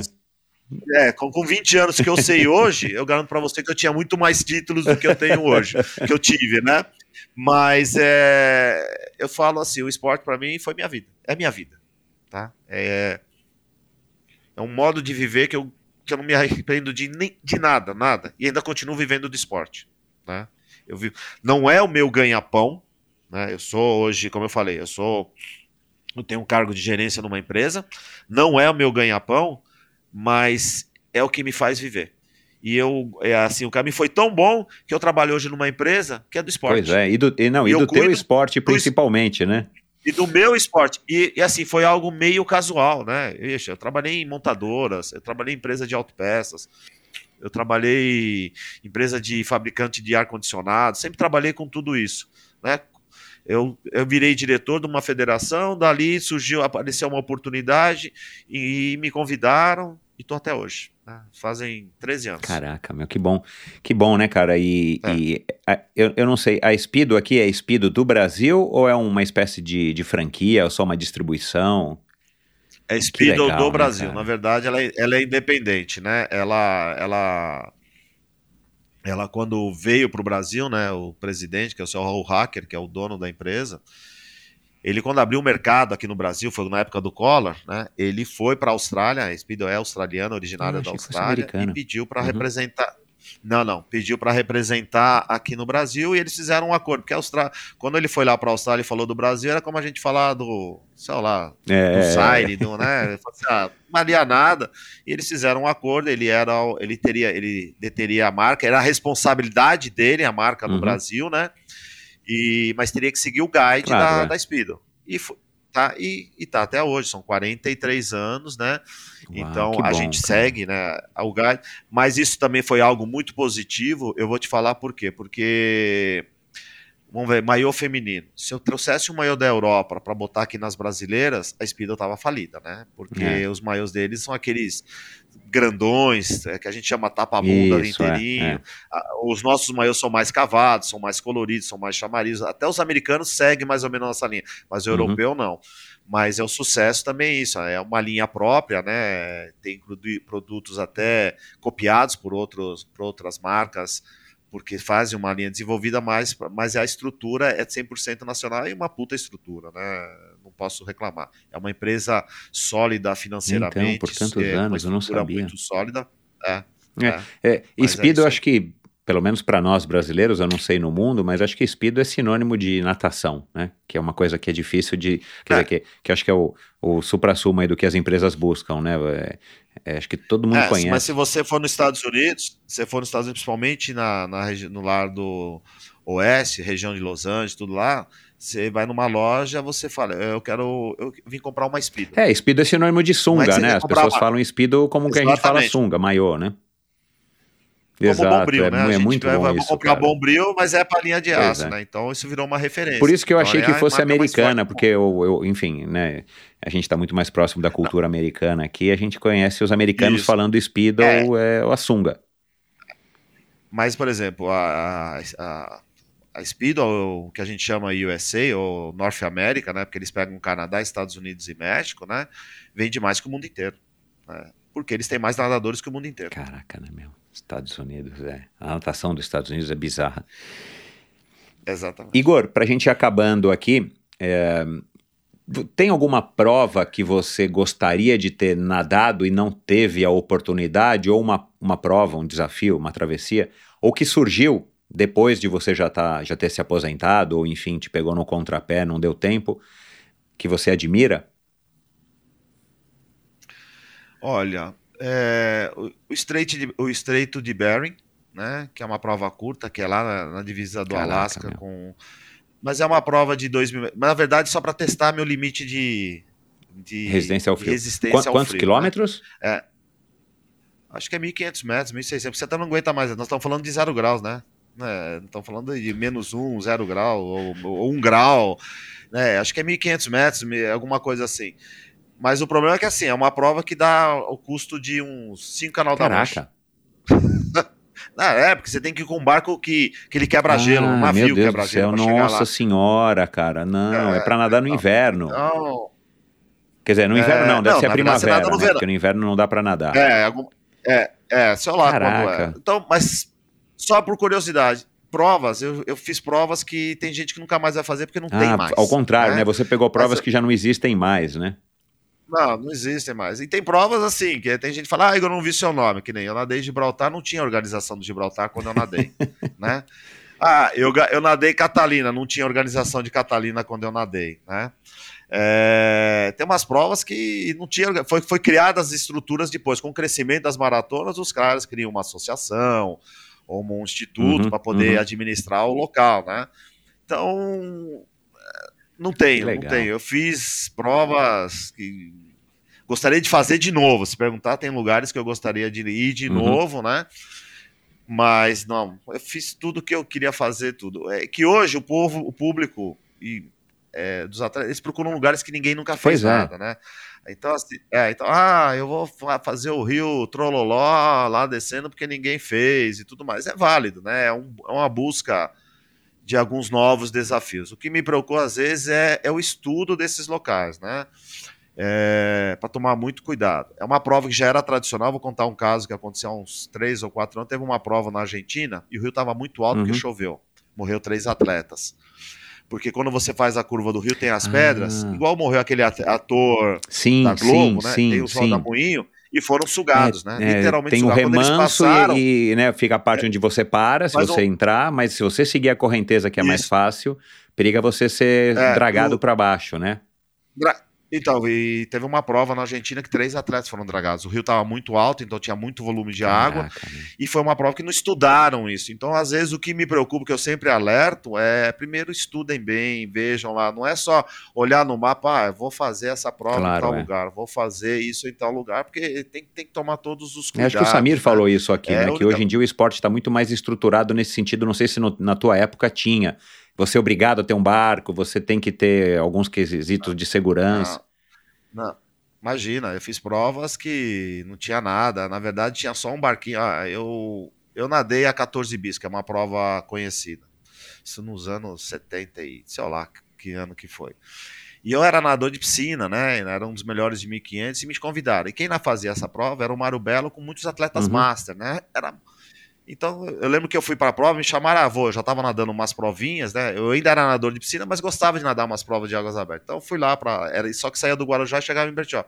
Quando eu cheguei lá para a prova, cheguei com a minha sunga, meu óculos, tudo aí eu vi os caras, todos eles pareciam Batman. Batman, porque eu falo, porque eles estavam com, barbante, com um monte de comida pendurada, né? Então, Ah. eles, eles amarravam Cinto de utilidades. é, cinto de utilidade, né? Não entendi porque. Depois que eu fui entender, aí larguei a prova. Então você, ah, vai embora. E eu fui indo, e os caras eram muito mais lentos do que eu, que eram atletas matos. Eu abri muito, né? Primeiro, eu não levei nada. Chegou uma hora eu tava morrendo de fome. Segundo, lá na, na, na prova da 14 bis é um canal que tem várias curvas. Tem hora que você vai. Se você não souber qual é a curva que você vai, você vai para um lugar que não. Que... que que não, acaba. é, não é o É, é. percurso, é. é. Não, chegou uma hora que eu parei, né? Encostei mais no mangue ali, fiquei agachado, fiquei esperando eles, porque eu não sabia, porque tinha um barquinho, mas acompanhavam os mais lentos lá atrás, né? E eu não conhecia a prova. Caraca, E eles nadavam quase, então eu fiquei, tanto é que eu nadei essa, aí fui nadando com eles, só na chegada eu dei um tiro, quando a gente tava lá na balsa de Bertioga, dei um tiro, ganhei a prova. E tanto é que eu falei que eu nunca mais ia nadar essa prova porque não tinha estrutura, mas era assim que era feito, né? Uhum, Então tinha muitas uhum. provas nesse sentido. Hoje, até por questões de segurança, cobrança de governo, até né, se um organizador que, se não fizer os primeiros socos, se não tiver um mínimo de estrutura, o cara é preso. Ponto, né? Então, É, às vezes eu uma vejo. coisa profissional e regulamentada, felizmente, né? É, eu, quando eu virei supervisor da seleção, eu acompanhava muitas provas, né? E eu mandava advertência. Às vezes tinha prova que não tinha barco motorizado. Ah, não, mas eu tenho três stand-ups e quatro caiaques. Falei, tá bom, se um cara infartar, você vai vir remando ele Exato, pendurado aqui, não isso, tem é, como. é. né? Ou não tinha ambulância, ou não tem um hospital avisado do evento. Então hoje tem todo um guide para ser cumprido. E, e o volume de atletas, né? Aumentou muito, né? Na minha época, as maiores provas tinham 300, Pois 350 é, mudou nadadores. muito. é. Hoje eu não faço nenhuma prova minha com menos de 600, 700 atletas e quando eu vou lá nos Cafundel do Juda, que é longe, né? Quanto mais próximo ainda da capital onde tem o maior número de equipes, é 1.500, 2.000 atletas. Como eu falei, 4 mil na fuga das ilhas, eu, no Ethan Wide eu ponho 3 mil atletas numa prova do Ethan Wide, né? meu. Então, você tem que ter essa estrutura, senão o risco é muito Claro, é. grande. É, faz parte do desenvolvimento do esporte e, Exato. e, claro, né, se começar a morrer neguinho, o teu evento vai acabar rapidinho, sem falar nos, nos processos que você vai tomar. É, morrer, Michel, você sempre cobre o risco, né? E já aconteceu em várias, não em maratonas tanto, mas corrida morre direto, tá? Eu uma vez eu vi estatística, é quase um atleta por corrida acima de 10 quilômetros que acaba tendo um infarto e morrendo. Uhum. O problema não é morrer, o problema é prestação de socorro. É, morrer Porque por, o- negligência do organizador, né? Bem Exatamente. diferente do que o cara É. ter um mal súbito que infelizmente... Exatamente. Muitas vezes o cara lá tá, tá para infartar, é, como você falou, um mal súbito. O problema é assim: teve um mal súbito, você pegou. Eu lembro que teve uma prova que já não existe mais, que era a Travessia dos Fortes. Essa é uma das Ih, provas é, mais é. bem estruturadas que o Brasil e o mundo já teve. E teve uma vez um cara que infartou, né? E socorreu e acabou tendo óbito. Ele era um bombeiro, acabou tendo óbito no hospital. Porém, o laudo mostrou o cara não tinha uma gota de água no, no pulmão. Os caras soco- foi simplesmente a parada, porque você pode ter a autópsia da parada cardíaca e água no pulmão, ou seja, o cara infartou, demorou um tempo Depois para ser afogou. É, né, nem, nem digo que afogou, mas já tava até, podia estar até morto, mas demorou para. Não, o cara não tinha nem água no pulmão, ele morreu de infarto. Não, isso eu não tenho o que fazer. Então, isso é um, isso é um exemplo fiel de um atendimento, um, um atendimento numa prova. Isso que é o importante. Então, é, eu sempre peço para meus atletas tomarem muito cuidado. Ah, surgiu uma prova nova, eu acho que eu estou pensando em ir lá. Falei, vê como é que é a estrutura, vê como é que é. Porque para não arriscar é bobeira, né? Não correr esse risco. Uhum. Você acompanhou, ouviu falar, acho que foi 2019, se eu não me engano, que aquele britânico, um cara que foi jogador de polo aquático, um cara parece lutador de boxe, e deu a volta na, na, na ilha né, da Grã-Bretanha inteira nadando, 126 dias sem pôr o pé no chão e tudo mais, que foi um evento da Red Bull e tal. É. É, o que, que você acha dessa, dessa... Eu sou suspeito. Tá? É, que nem ele, tem um húngaro que já escreveu um, um, que cruzou o rio Amazonas inteiro, eu não sei se você soube. Ele já Ah, fez todos os soube. grandes rios. Fez o Rio Nilo, fez o. sei lá, todos os rios, né? E esse britânico também. É, vamos lá. Não é que ele não pôs botar no pé no chão em terra, ele subia no barco. Exato, é. Ele é. subia no barco, né? Ele descansava no barco, como o húngaro também. Tem muita gente vem me falar essas coisas e tudo mais. Eu, então tem atletas até de ponta eu falo. Quanto você nada por semana? Ah, 100, 120, 130 quilômetros, né? Então nós estamos falando aí de 15, 16 quilômetros por dia, tá? Isso treinando numa certa intensidade. Se eu te mandar você nadar 6 horas de boa por dia, você nada, depois você vai para casa e dorme, nada. É isso que eles fizeram. Eu respeito, parabéns, Uhum. eh, fizeram O cara não é ali. um nadador, não foi um desafio de natação, é mais um desafio É, da psicológico. é, é uma promoção. Mais um show. É, é- é- exatamente. É, é- é algo assim. É, esse húngaro, por exemplo, me mostraram. Ele usava pé de pato, usava pranchinha. Muitas vezes no rio ele só ficava batendo perna. Aí os caras faziam um acampamento, chegava lá, já tinha janta, ele deitava no acampamento, dormia, no outro dia acordava. Um atleta de fundo aí de alta performance, ele faz isso todo dia, só que na piscina. Acorda de manhã, vai treinar, fazer musculação, almoça, Uhum. treina de novo, dorme, no outro dia tá treinando. Às vezes até uma distância maior em água parada, não descendo o rio do que a Uhum. pessoa fez. Uhum. Então, é, esse tipo de coisa, assim, ok, Be- Bequeira promove a modalidade, mas não é um, um herói. Para mim, herói para mim é um cara fazer algumas provas. Teve um cara que fez agora da Sicília Malta nadando sozinho. Eu fiz essa prova em revezamento. E o cara fez Sicília Malta sozinho. Isso é uma prova foda. Cara, isso é uma prova difícil. Por tá? quê? O que, que pega lá de condição extrema? Sal, não, é, é alto mar, né? Aham. a uma distância, nadou acho que quase 30 horas, né? E o sal, né? O sal te acaba, né? Ali é muito salgado. Eu tenho uma Suzy Marrone que fez Cuba, Flórida, agora há pouco tempo fez uma outra mulher. né? Exato, é. é. Então são provas, isso são provas, é, porque não sai da água, corpo natural, né? Não tem roupa de neoprene, não tem nada. Isso são provas para buscar o seu limite. São provas para buscar o seu limite. Mas são provas caríssimas, né? A Uhum. Suzy, quando fez isso, o custo foi um milhão de dólares. né? para fazer essa prova. Nossa, meu. É, porque você tem que ter um barco acompanhando um barco com uma jaula, porque tem muito tubarão, você nada dentro de uma jaula, né? É, tem um É. outro barco de emergência, tem que ter um helicóptero contratado, porque se tiver algo mais sério, tem que vir te buscar. É caro, a estrutura é muito cara. Né? Então, é, são pessoas que promovem, né? Que têm contratos de patrocínio altos e acabam fazendo. Mas é isso aí, eu admiro mais isso do que, por exemplo, esses dois. Eu Uhum. admiro, não é qualquer um que faz o que eles fizeram. Ponto. Não, não É, é, esse, um. esse me chamou a atenção da volta à, à- à Grã-Bretanha, é, a nado, por conta dos relatos dele, né? Da carne viva da roupa de borracha no, É. no, no pescoço, a língua dele que se dissolveu, o cara É. não, né? Enfim. E depois ele passou um tempo tendo que fazer fisioterapia para depois poder voltar a andar, porque o cara ficou Exatamente. muito tempo deitado e tudo mais. E o cara pegou águas frias e muito mexidas, né? Isso. É, É, a Inglaterra é um inferno, né? A Inglaterra Então. é, é por isso que o canal da Mancha lá, a dificuldade do canal é exatamente isso. É o não só é o frio da água, mas o, como mexe muito o mar, como por causa do clima.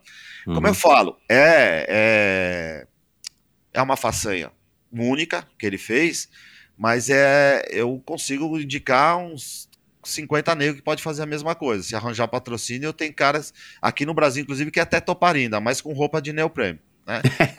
não, é verdade, não. É Sim, nadadores claro, é. bons que faz, topa, tem um patrocínio, mas que é um patrocínio caro. Né? E isso ah, de machucar e tudo mais acontece até no Ironman, né? Quantas pessoas Exato, eu vejo com o pescoço comido ali, né? Ah, É uma questão talvez de falta de estudo, né? Eu teria feito uma outra roupa, com uma gola menor. Tá?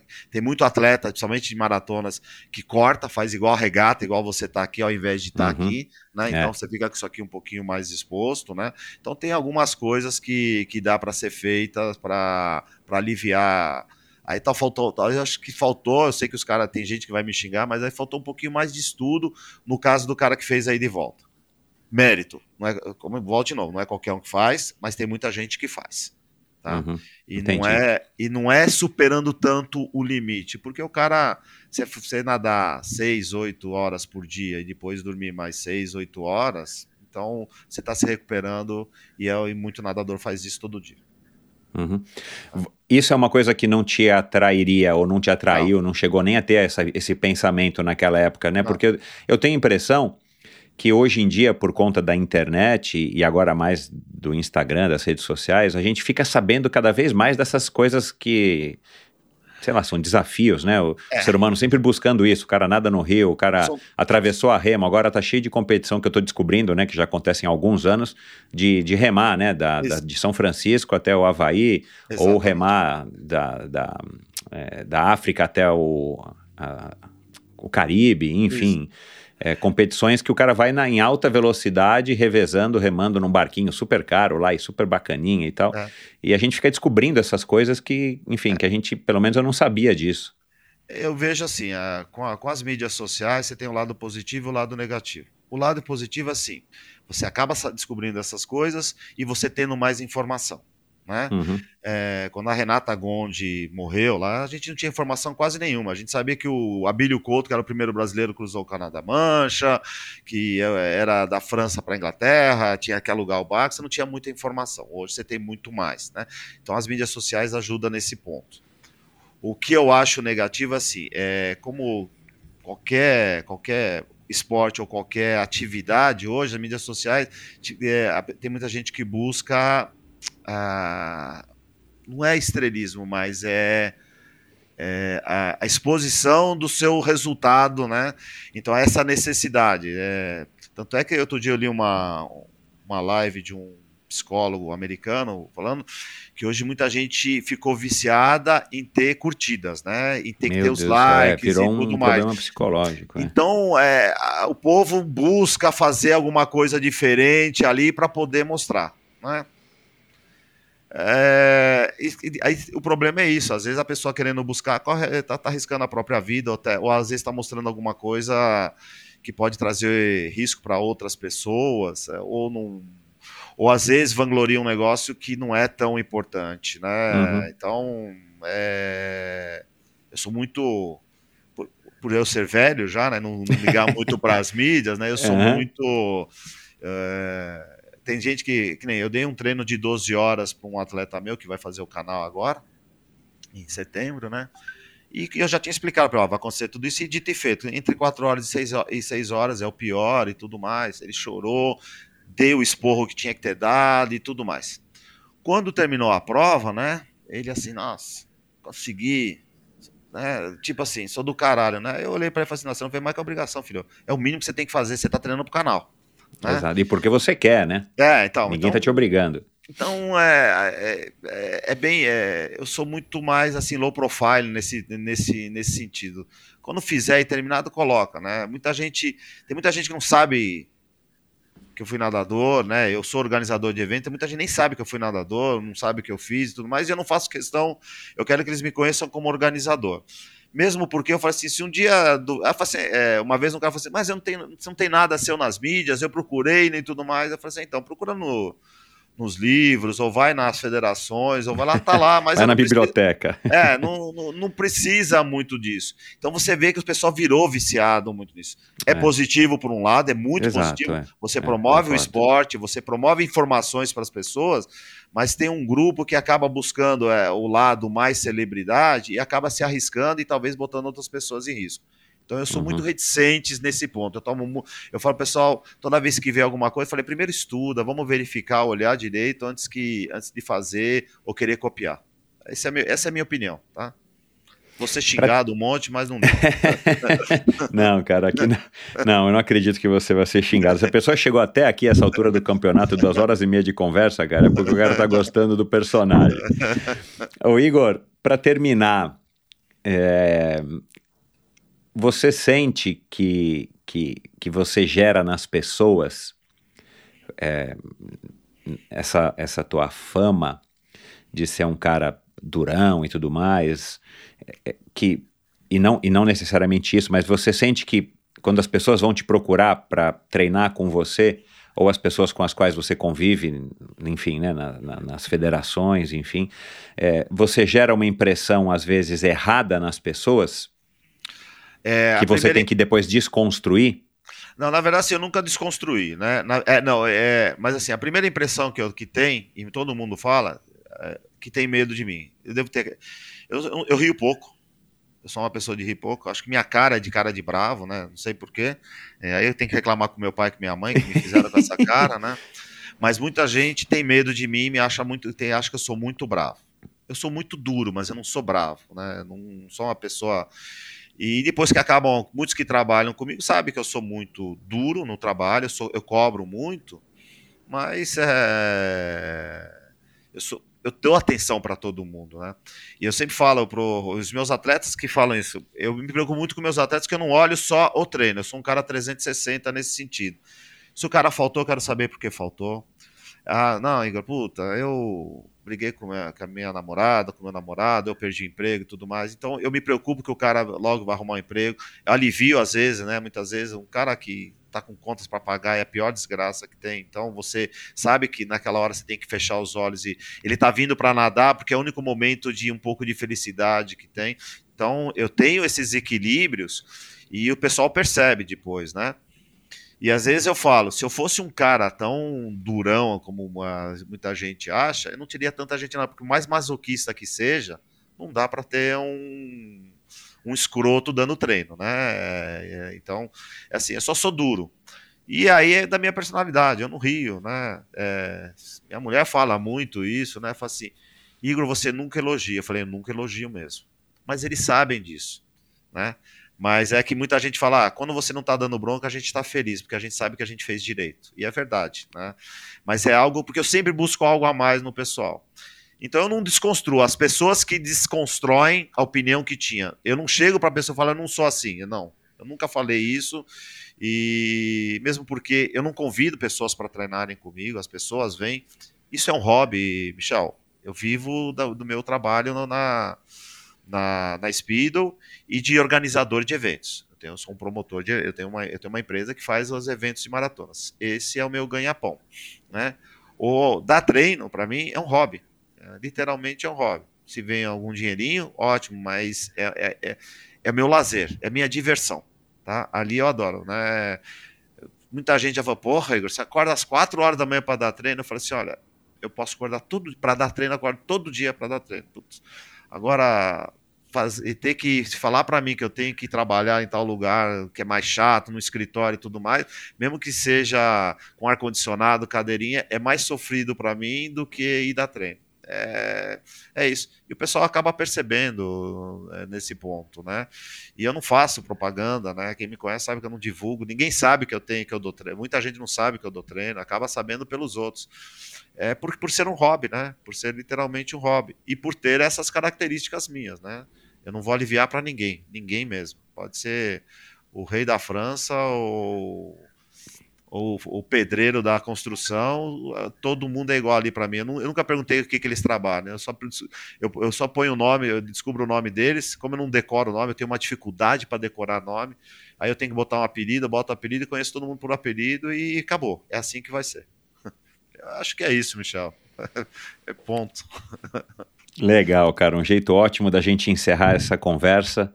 Obrigado por todo esse tempo. Parabéns, cara. Acho que é, é o teu histórico. Eu fiz uma conta aqui, Igor. Você disse que você tem até agora 109 atletas e que, que você levou para a travessia do Canal da Mancha e 99 concluíram.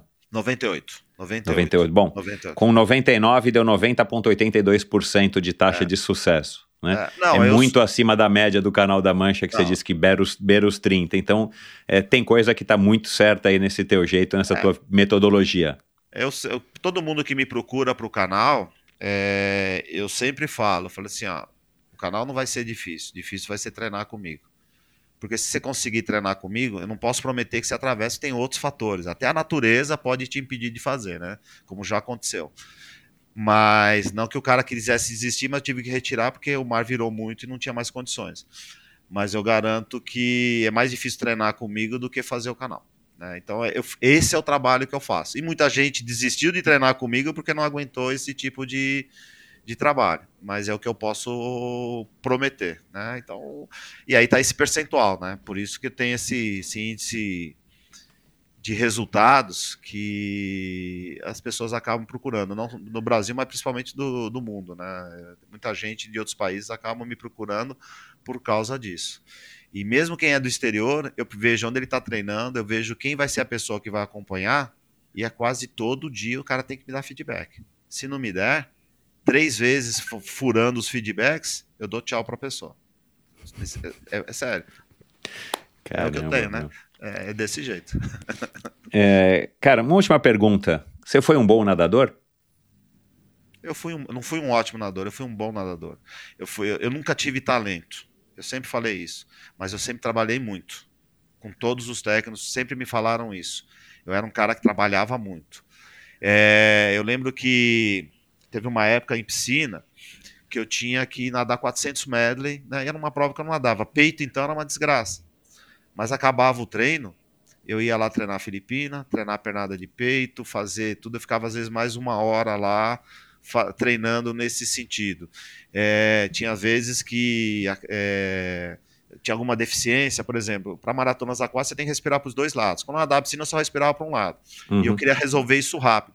Porém, se eu resolvesse só durante o meu treino, não era suficiente, porque quando chegava nas séries mais apertadas, eu estourava os intervalos.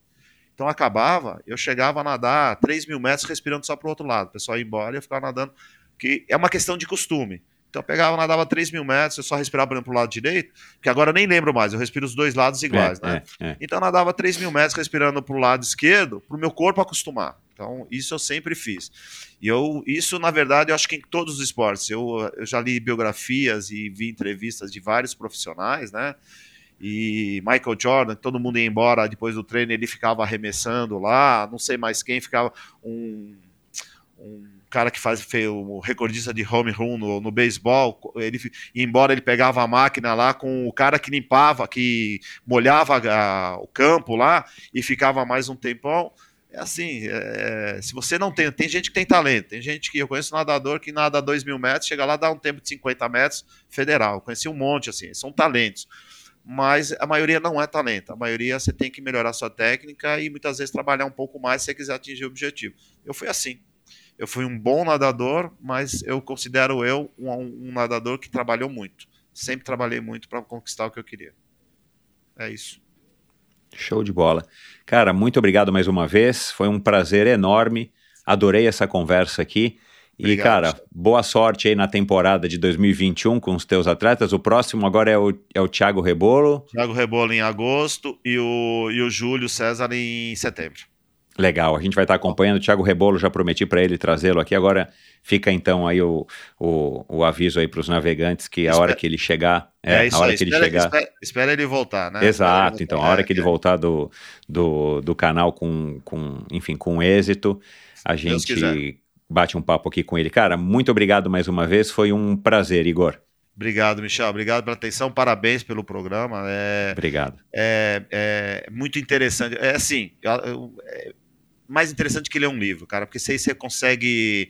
Então você acaba tendo a história, tendo biografias de pessoas e te facilita nesse mundo louco que a gente está vivendo agora. Trânsito, eu sou de São Paulo, trânsito infernal, né? Então, Mas- é. Então, então você bota isso daí no carro e, e fica ouvindo, o trânsito até o- passa mais rápido a parada no trânsito e você acaba conhecendo grandes personalidades. Parabéns pelo, pelo, pelo trabalho, pelo projeto e Valeu, cara, um abração. valeu. E é isso, pessoal. Espero que vocês tenham curtido essa conversa. Cara, eu adorei. Eu, é, é, nós conversamos, acho que uma meia hora antes, durante uma meia hora antes de começar a gravação. E, e- e aí agora acabei de, de desligar com ele. Acho que a gente conversou aqui agora mais um. Acho que mais uma meia hora também, cara. Esse cara tem história demais, um cara que tem uma história. A história dele se mistura com a história, né, por conta dessas quatro gerações que ele falou agora mais pro final. A história dele se, se mistura, não, né? Se- é- é, tem uma intersecção, intersecciona com a história de várias pessoas, eh, da Poliana, da Ana Marcela, do, do Ricardo Prado, do Djan Madruga, do Alberto Clara, aliás, Djan Madruga, Alberto Clara, do Luiz Lima, são pessoas que já passaram por aqui. Então, porra, um, meu, que bom que eu consegui trazer o Igor. Aliás, mais uma vez, obrigado por ter aceitado o convite, Igor. É, já te prometi, vamos fazer sim uma segunda rodada aqui só de histórias, a história do Rio Nilo, a história dos lugares onde você é, nadou, porque o cara tem muita história, enfim. Mas espero que vocês tenham gostado. É, se, se natação é a sua praia aqui no Endorfina, tem muita gente, já passou muita gente, inclusive as pessoas, algumas delas, né, que o Igor é, ajudou, que o Igor ciceroneou, que o Igor orientou na travessia do Canal da Mancha e Samir Barel, vou falar aqui da, da Mariana Chevalier, do Aderbal de Oliveira, da Ana Mesquita, aliás, Ana Mesquita, é, que atravessou o Canal da Mancha em 1994, é a terceira brasileira a ter conquistado esse feito histórico e o quinto brasileiro. A Martinha, mais recentemente, a Marta Iso, né? a Poliana Kimoto, a Bettina Lochaiter, a Catarina Ganzelli, Luiz Lima, já falei. É, já falei de Jamadruga, Fernando Nabuco, que representou o Brasil nas Olimpíadas de 1960 na natação. Enfim, o Bernardinho Rezende já passou por aqui, o Rodrigo Lobo, agora mais recentemente, eu não sabia que eles se conheciam. Enfim, tem um monte de gente. Se você quiser ouvir esses episódios todos, vai lá no meu site, vai no agregador que você está ouvindo esse episódio agora. Você vai encontrar o arquivo completo de todos os episódios desde o dia 2 de junho de 2017. Muito obrigado pela sua audiência. Dê um alô pro Igor, tenho certeza de que ele vai gostar. A essa altura do campeonato, ele deve estar lá em Londres. é, ou em algum lugar no meio do, do Canal da Mancha, atravessando, é, apoiando lá o Thiago é, Rebolo, que também vai estar por aqui em breve, deixa ele chegar. Enfim, dê um alô para mim, vai lá no meu site, é, endorfinabr.com, aliás, esse é o meu Instagram. Vai lá no endorfinabr.com, lá você conhece detalhes, inclusive links de todos os é, das redes sociais de todos os convidados, inclusive do Igor, é, alguns links para assuntos mencionados na conversa de hoje. Do Igor aqui vai ter também aí uma, uma quantidade de links para você se aprofundar no conteúdo se você achou essa conversa interessante. E lá você também assina a newsletter semanal do Endorfina, sua dose extra de inspiração um e-mail que eu envio toda sexta-feira para você que curte esse conteúdo e quer é, algumas dicas ou algumas sugestões ou, é, ou receber de mim aqui algumas é, informações que eu, que eu faço questão, que eu descubro aí ao longo da semana, ao longo dos, das, das semanas anteriores e eu quero compartilhar com vocês. Lá no meu site você assina a newsletter e lá também você descobre como apoiar financeiramente esse projeto. Se você acha que esse projeto é um projeto legal que contribui com você, que te inspira de alguma maneira, esse é o meu objetivo, e você quer colaborar financeiramente, desde já eu agradeço. Vai lá no meu site, você descobre como é que faz para apoiar o Endorfina Podcast. Até a semana que vem com mais um episódio espetacular, mais um convidado sensacional como foi aqui o Igor, só aqui no Endorfina Podcast. Um grande abraço e até lá. Valeu! Esse episódio foi um oferecimento da Bovem Energia. Bovem, há uma década fornecendo energia e gerando resultados para consumidores no mercado livre. Quer ser livre? Fale com a Bovem. Energia que inspira. Saiba mais em bovem.com.br e através do perfil no Instagram Bovem Energia. Esse e todos os episódios do Endorfina Podcast são editados pela produtora Pulsante. Obrigado por ouvir esse episódio do Endorfina. Acesse o endorfinabr.com, vá no post do episódio de hoje para conhecer um pouco mais sobre o meu convidado e alguns assuntos abordados em nossa conversa. Lá você ainda encontra todos os episódios do Endorfina. Siga o Endorfina BR no Instagram e confira imagens inéditas e inusitadas dos meus convidados. Participe enviando comentários e sugestões. Se você curtiu, colabore assinando o Endorfina no seu agregador de podcasts preferido e compartilhando com seus amigos.